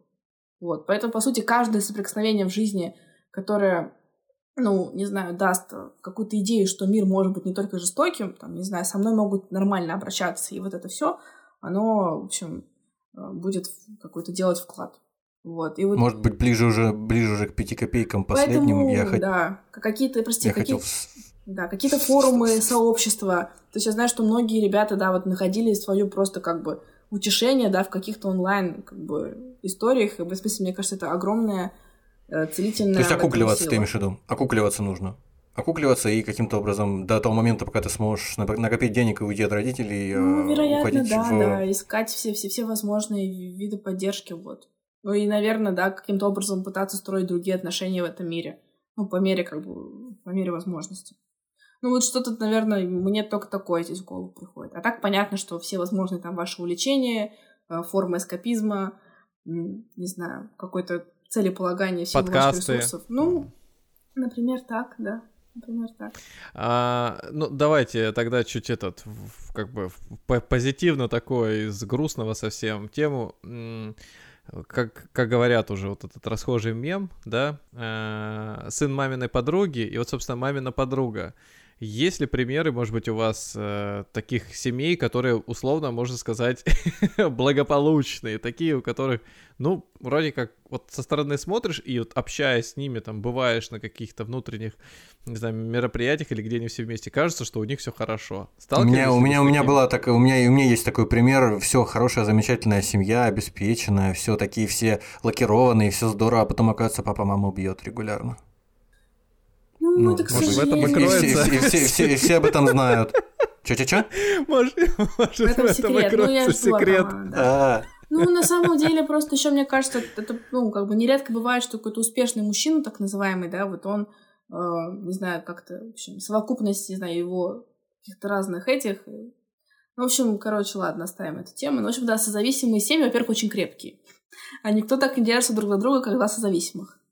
Ну, это просто из, из ее сути вытекает, да? Потому ну, что да. зависимость Нельзя бросить да, эту да, зависимость, да. иначе кушать нечего будет. Вот, ну, поэтому, то есть, получается, решение, да. решение меньше зависимости получается для зрелых людей. Да, опять же, что там является какими-то критериями успешной семьи там внешне, поэтому, в принципе, какой-нибудь, типа, мужчина, условно, с хорошей должностью, который, ну, в принципе, какой-то, вероятно, властью обладает, опять же, женщина, если там она, например, скорее больше там, отвечает за дом, у нее, вероятно, будет меньше ресурсов, чтобы уйти.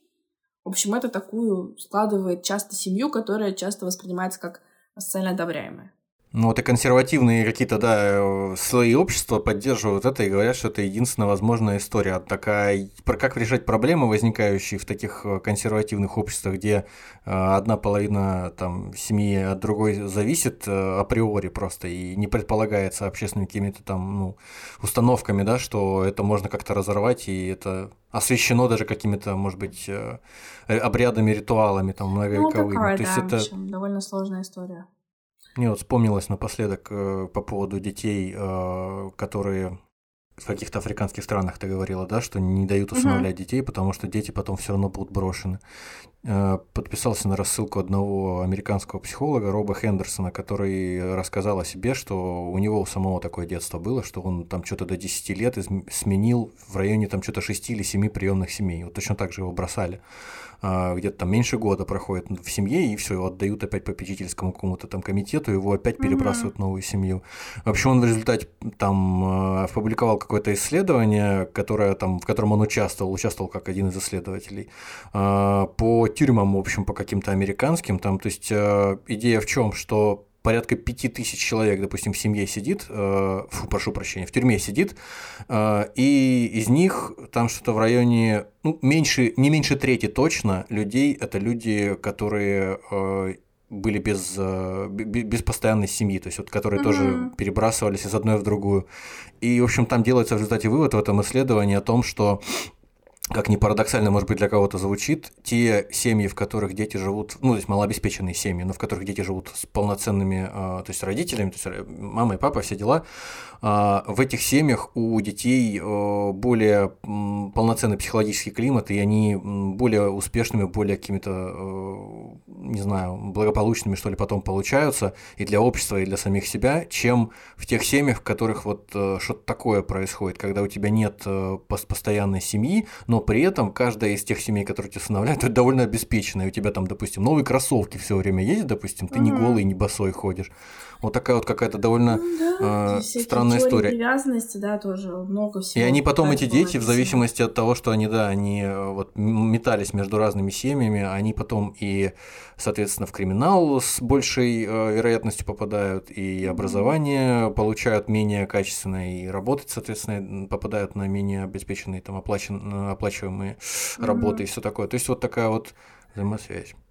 Ну, Извините, да, я тоже, наверное, что-нибудь такое скажу, чтобы как-то вот э, всех нас в этом поддержать.